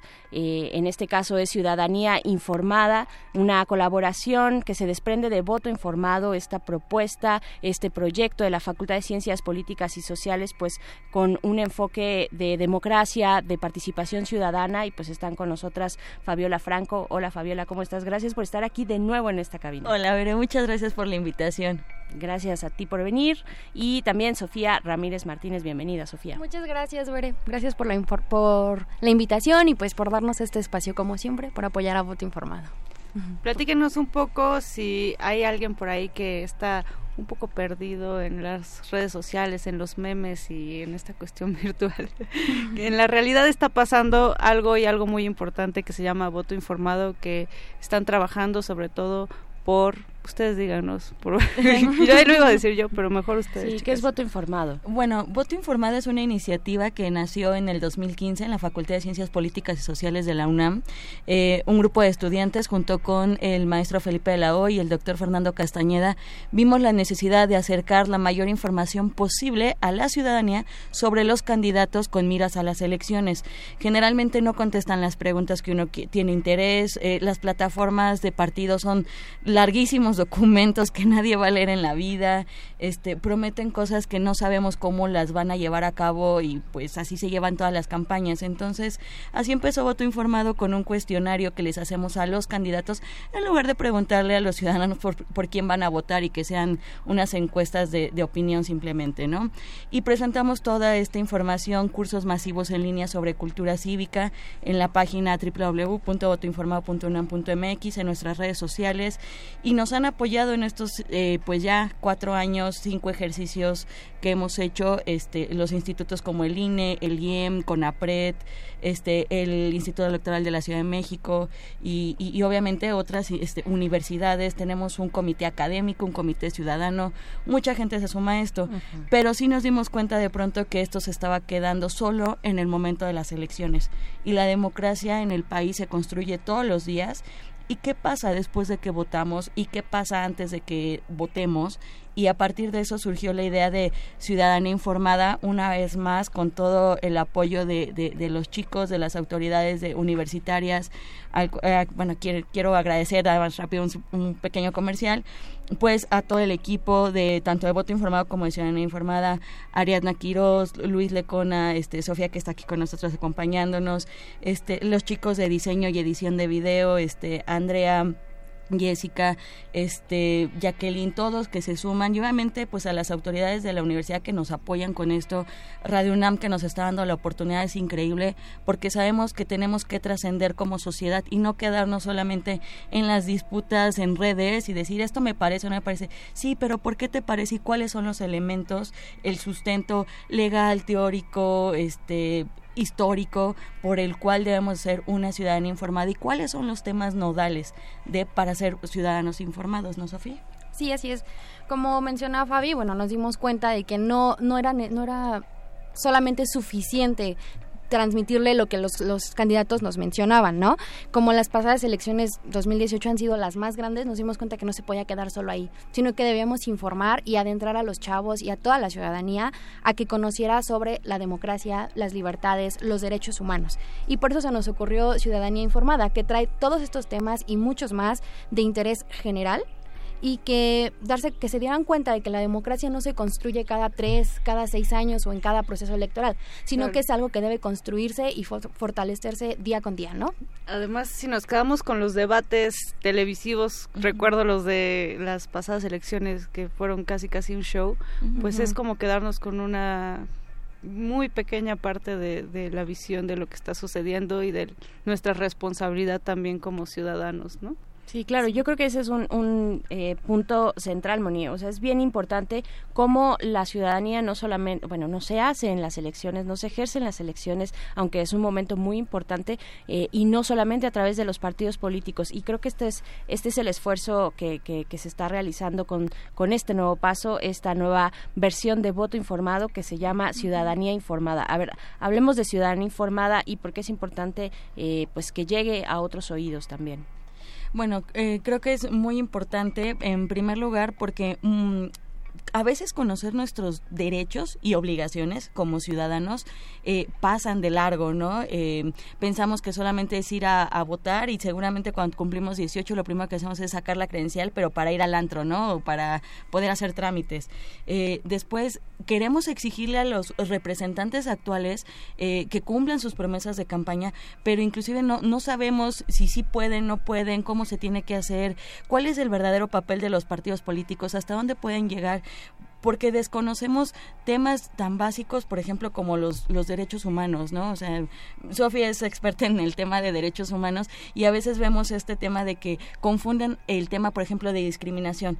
O sea, el que a ti te digan, este, por ejemplo, eres un fifí, es o no discriminación te, te digan Chairo, eso no discriminación. Hicimos un análisis durante eh, voto informado con la cuenta de CONAPRED de ver cuánta gente reportaba hechos de, discriminación durante las elecciones y nos dimos cuenta que solo el 30% de esas denuncias, entre comillas, aplicaban como eh, materia de discriminación porque ni siquiera logramos diferenciar entre lo que simplemente puede ser un, un, un, eh, un insulto casual a un tema serio de discriminación, de violencia y demás, ¿no? Entonces, o cuáles son las instancias a las que nos tenemos que dirigir, a la CNDH, a CONAPRED, eh, a, la, a, la, a, una Procuraduría, a un Ministerio Público. Son cosas bien básicas que a veces eh, no estamos realmente informados, ¿no? Entonces, esta ciudadanía informada lo que queremos es acercar toda esta información a la gente que conozca de manera fácil y sencilla qué es democracia, qué son los derechos humanos, qué es discriminación y cómo pueden aplicarlo el día a día en, este en su vida que vean que es importante y de esa manera pues también exigir a, a- a nuestros este gobernantes eh, pues todas las acciones que cumplan con todas las promesas de campaña este pero también aquellas autoridades que no necesariamente elegimos que están ahí en un cargo de servidores públicos y demás Claro. Y bueno, hay que decir, y creo que es importante mencionar, Moni, que esta colaboración, pues es eso, es un espacio colaborativo. Estamos, en, eh, además, intercambiando eh, capacidades, conocimientos, saberes que tenemos tanto por parte de Resistencia Modulada como ustedes por parte de Voto Informado para hacer en colectivo esto. Y entonces, eso, ese proceso también, o sea, el proceso es, es lo importante o es una de las facetas de la relevancia de esta participación, de colaborar con otros espacios, con otras, eh, con otros proyectos, Moni. Así es. A mí me gustaría que, chicas, eh, nos dieran sus redes y que ustedes mandaran a la cápsula que han preparado para la audiencia de resistencia modulada. Claro que sí, nuestras redes sociales nos pueden seguir en arroba guion bajo voto informado en Twitter y en Instagram y votoinformado.unam en Facebook y en YouTube. Y adelante, Sofía. Bueno, muchas gracias por darnos este espacio en Radio UNAM. Esperemos que lo escuchen, lo sigan. Ciudadanía Informada es hecho para ustedes, para todos nosotros. Así que disfrútenlo. Vamos con esto, estar en manifiesto. Manifiesto. Es el podcast de novedad, la información más calientita. Llévele, llévele. Ciudadanía informada empieza ahora. La discriminación tal vez sea una de las costumbres más viejas y arraigadas del comportamiento humano. El acto de discriminar es perjudicial y se puede hacer presente desde las microacciones hasta los discursos de odio que fomentan crímenes de lesa humanidad. Como práctica cotidiana, consiste en dar un trato desfavorable e inmerecido a una determinada persona o grupo social. El origen de la discriminación es tan diverso como la pluralidad de la existencia humana y tiende a ser intensa en los grupos minoritarios, es decir, aquellos grupos o personas que son diferentes a las mayorías establecidas en una determinada sociedad. Por las siguientes características, cualquier persona o grupo puede ser discriminado. El origen étnico o nacional, el sexo, la edad, la discapacidad, la condición social o económica, la condición de salud, el embarazo, la lengua, la religión, las opiniones, las preferencias sexuales, el estado civil y otras diferencias pueden ser motivo de distinción, exclusión o restricción de derechos. Los efectos de la discriminación, más allá de los discursos y acciones políticamente correctas que como sociedad tendemos a premiar sin tener verdaderas acciones de fondo, recaen de manera negativa en la vida de las personas, que van desde la pérdida de sus derechos, el aislamiento, la violencia verbal o física y hasta llegar a casos extremos, como perder la vida por asesinato en crimen de odio o suicidio. Con las redes digitales, los ciudadanos hemos podido establecer comunicación de forma casi horizontal con las dependencias de gobierno.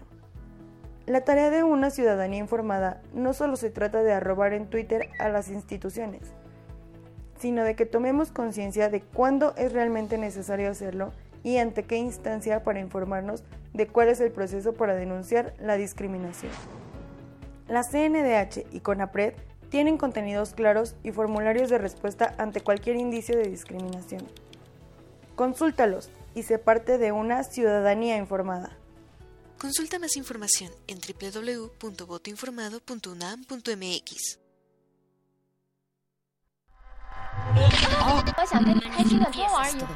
Manifiesto. Del beatbox a la brillo box. Recomendaciones culturales dentro y fuera del museo. Encuadra.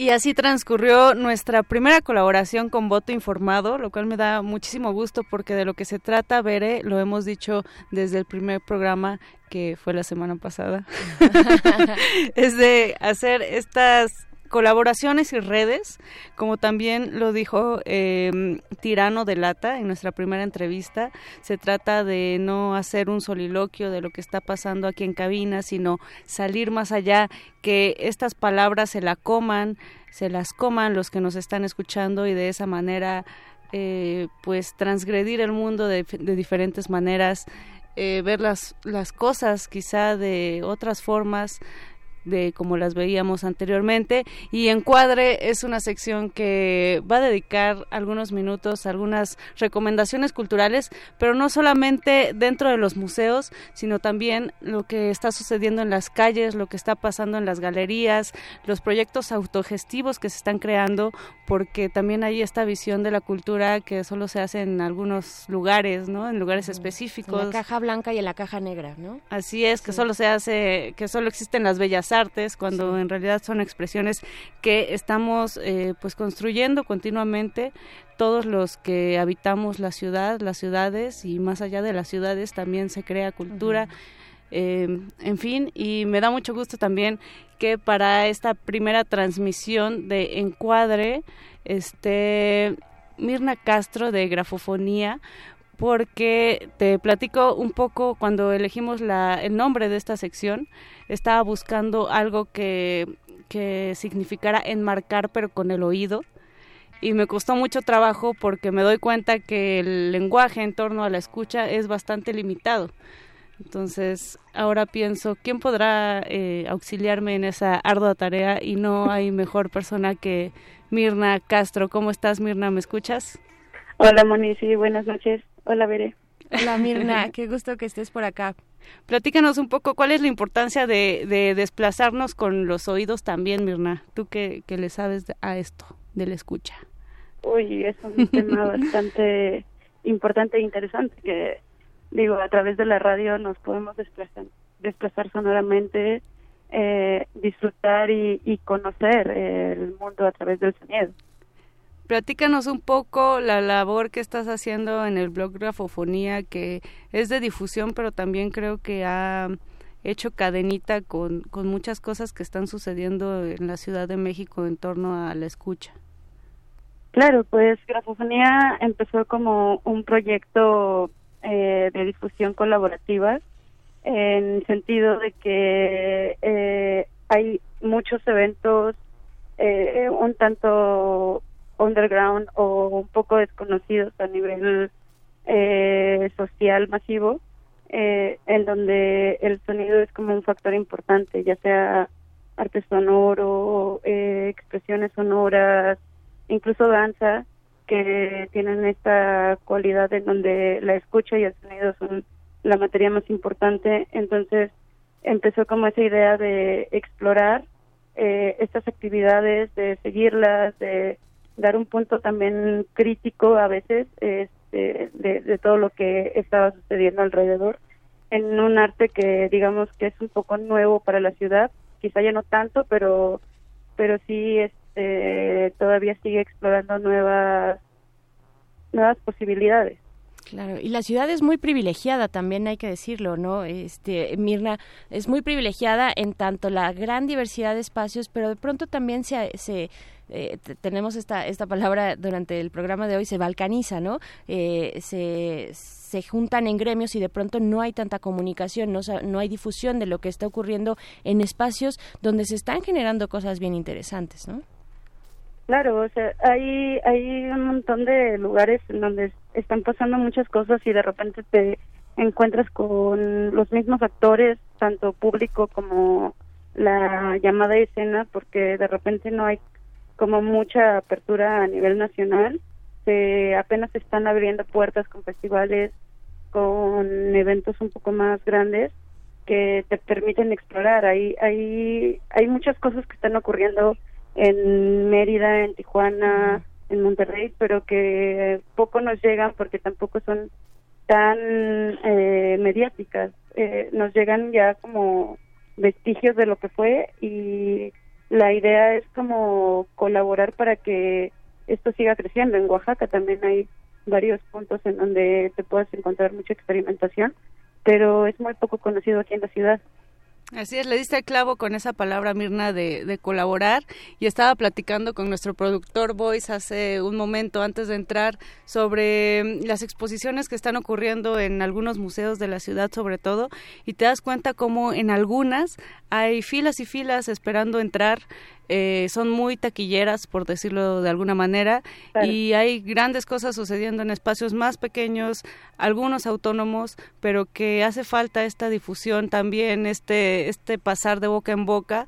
Eh, pues para que sean más conocidas y como tú dices para que esta red se expanda y pues así como como queremos que se expanda va a ser eh, pues pues la labor de, de encuadre pero muy de la manita contigo, Mirna.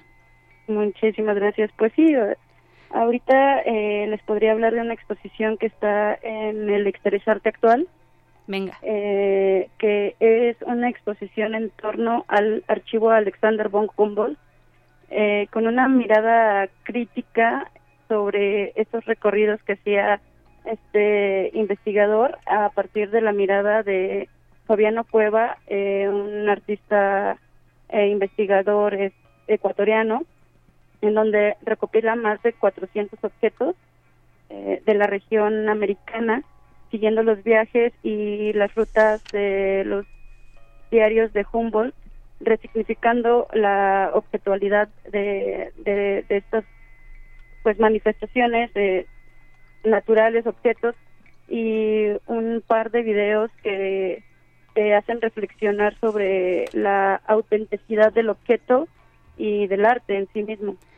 Pues muchas gracias. Ahí está la recomendación, además de este gran personaje que fue Alejandro von Humboldt. Yo la fui a ver el día de ayer y en verdad que fue un trabajo arduo en cuestión de museografía y curaduría. A ti también te debemos gran parte de esa chamba. Muchas gracias, Mirna, por el estrenón de encuadre esta noche. No, pues gracias a ustedes y una patadita a la suerte a las dos, que les vaya súper Y ya nos estaremos escuchando por ahí.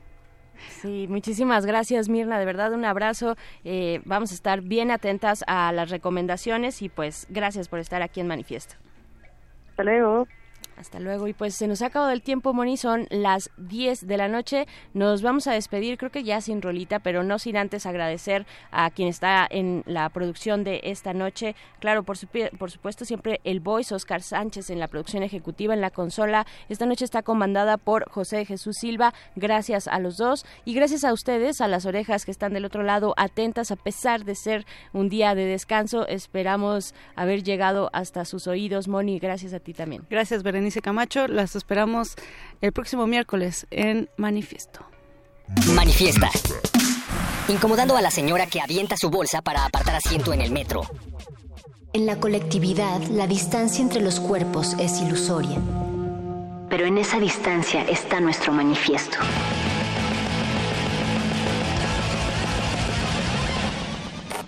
Manifiesto.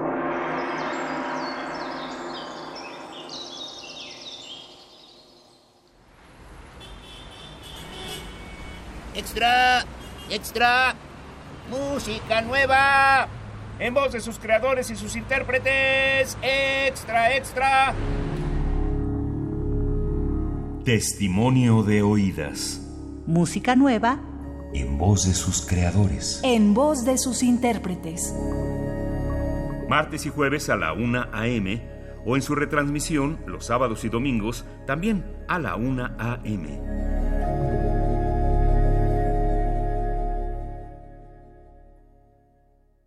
Nueve de cada diez incendios forestales son provocados por actividades humanas. Si enciendes una fogata en el bosque o en la selva, hazlo en un espacio alejado de árboles, troncos, pasto y hojarasca. Antes de irte, asegúrate de apagarla completamente. Si ves un incendio forestal, repórtalo al 911 o al 01800 4623 6346. Prevenirlo es más fácil que combatirlo. Sistema Nacional de Protección Civil, Secretaría de Seguridad y Protección Ciudadana.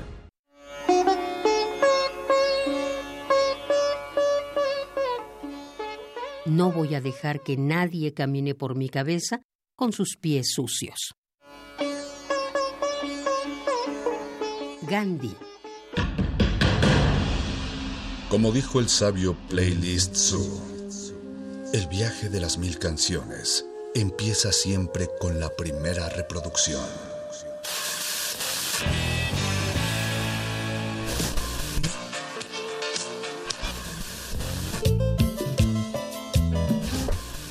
A continuación, un maestro te abrirá la puerta de su lista de reproducción. El resto va por tu cuenta. Play listo.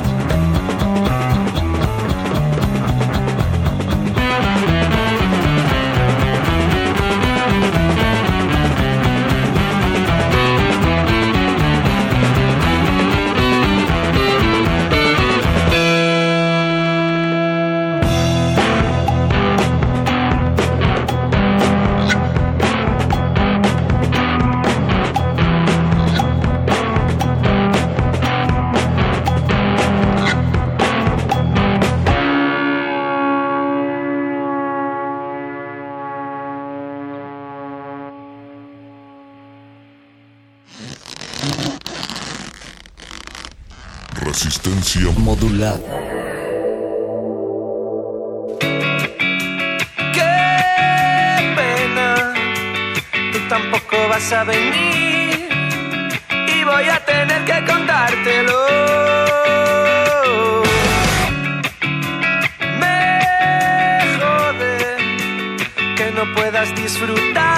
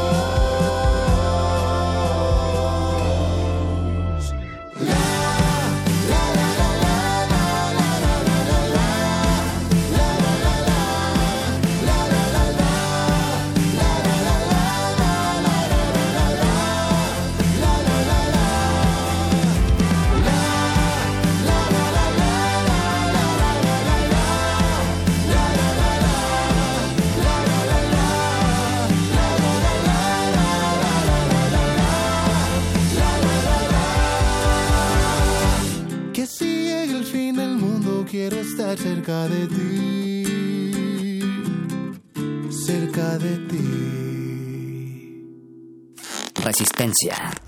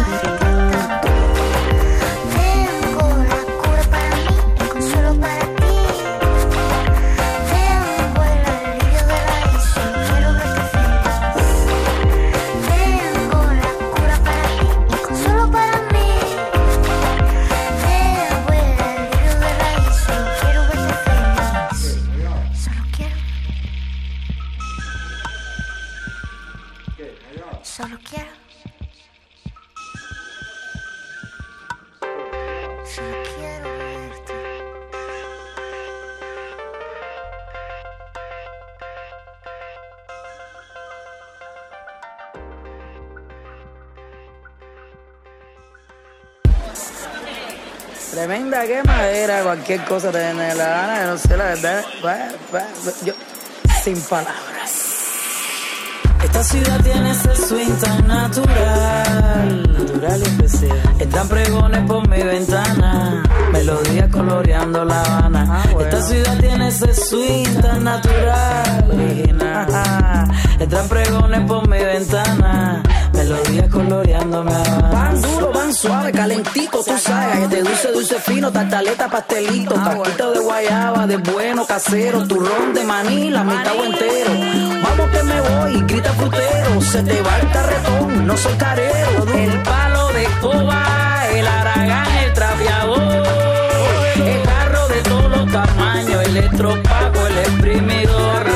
Palito tendedor coladores, los pañitos, los pecheros, los palitos. Aquí se vende de todo, de todo un poquito. Veneno para tu ser y repelente pa' mosquito. Está el que vende, está el que compra. Y tú, bajo este sol, bajo la sombra. Compro de oro cualquier pedacito. Que tu perfume te compre pomito. Ventiladores,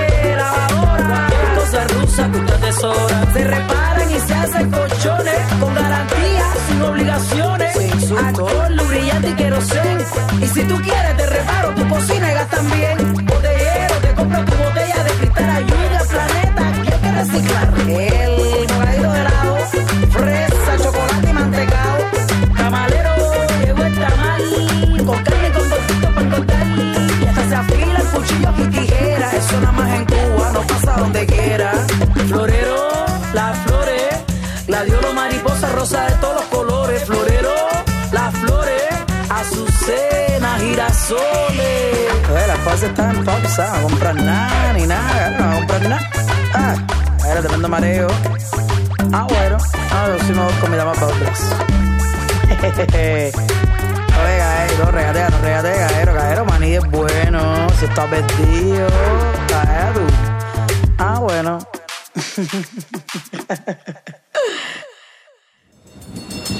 Resistencia modular.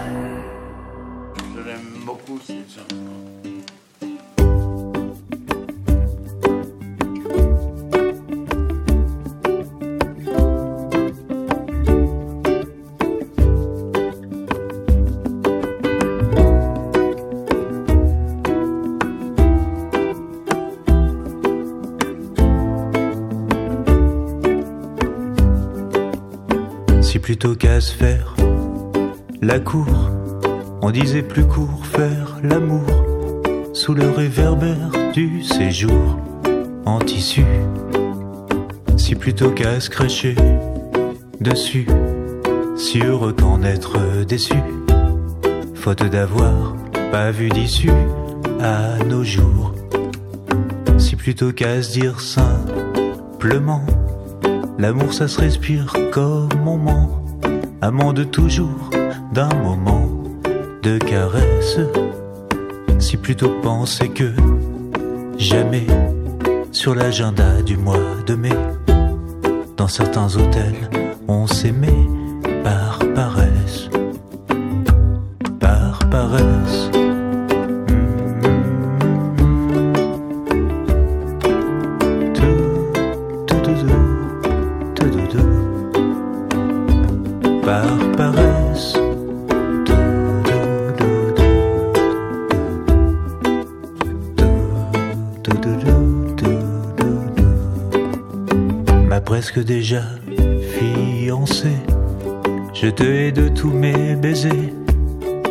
Bouche à bouche grossier, nos sueurs. Si au lieu de peser le contre et le pour, si au lieu de compter à rebours, c'est va-et-vient, nos allers-retours d'ascenseur. Si plutôt qu'à se dire à demain, et sans te redemander la main, partageons nos gros mots, car ma commune. Si plutôt qu'à se faire la cour, on disait plus court faire l'amour sous le réverbère du séjour,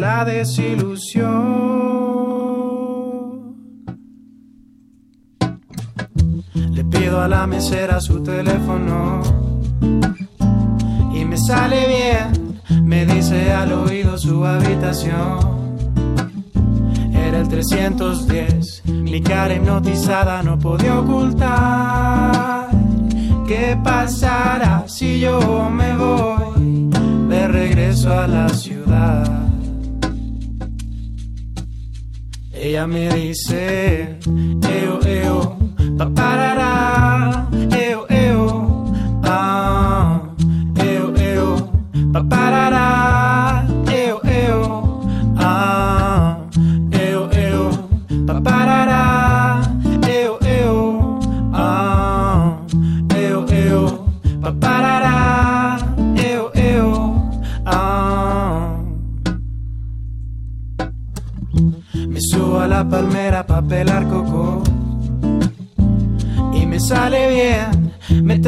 la tabla pa' surfear poco. Para soltar los pies, transformarlos en alas marinas. Que me lleven por los mares y esa vibra transmitirla. ¿Qué pasará? Si me la llevo a la ciudad, ¿qué pasará? Si le presento a mis papás, ¿qué pasará? Cuando nos vamos a casar, ¿qué pasará? Cuando salgas de trabajar,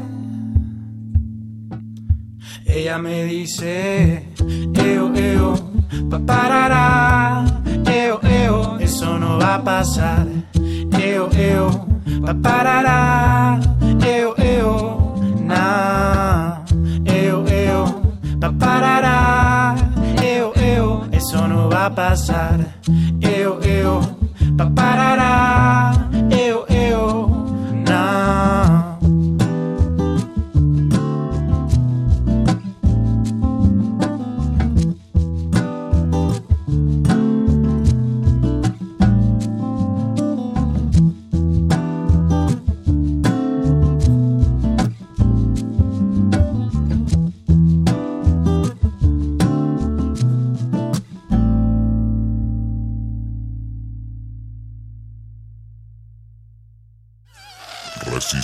Resistencia modulada.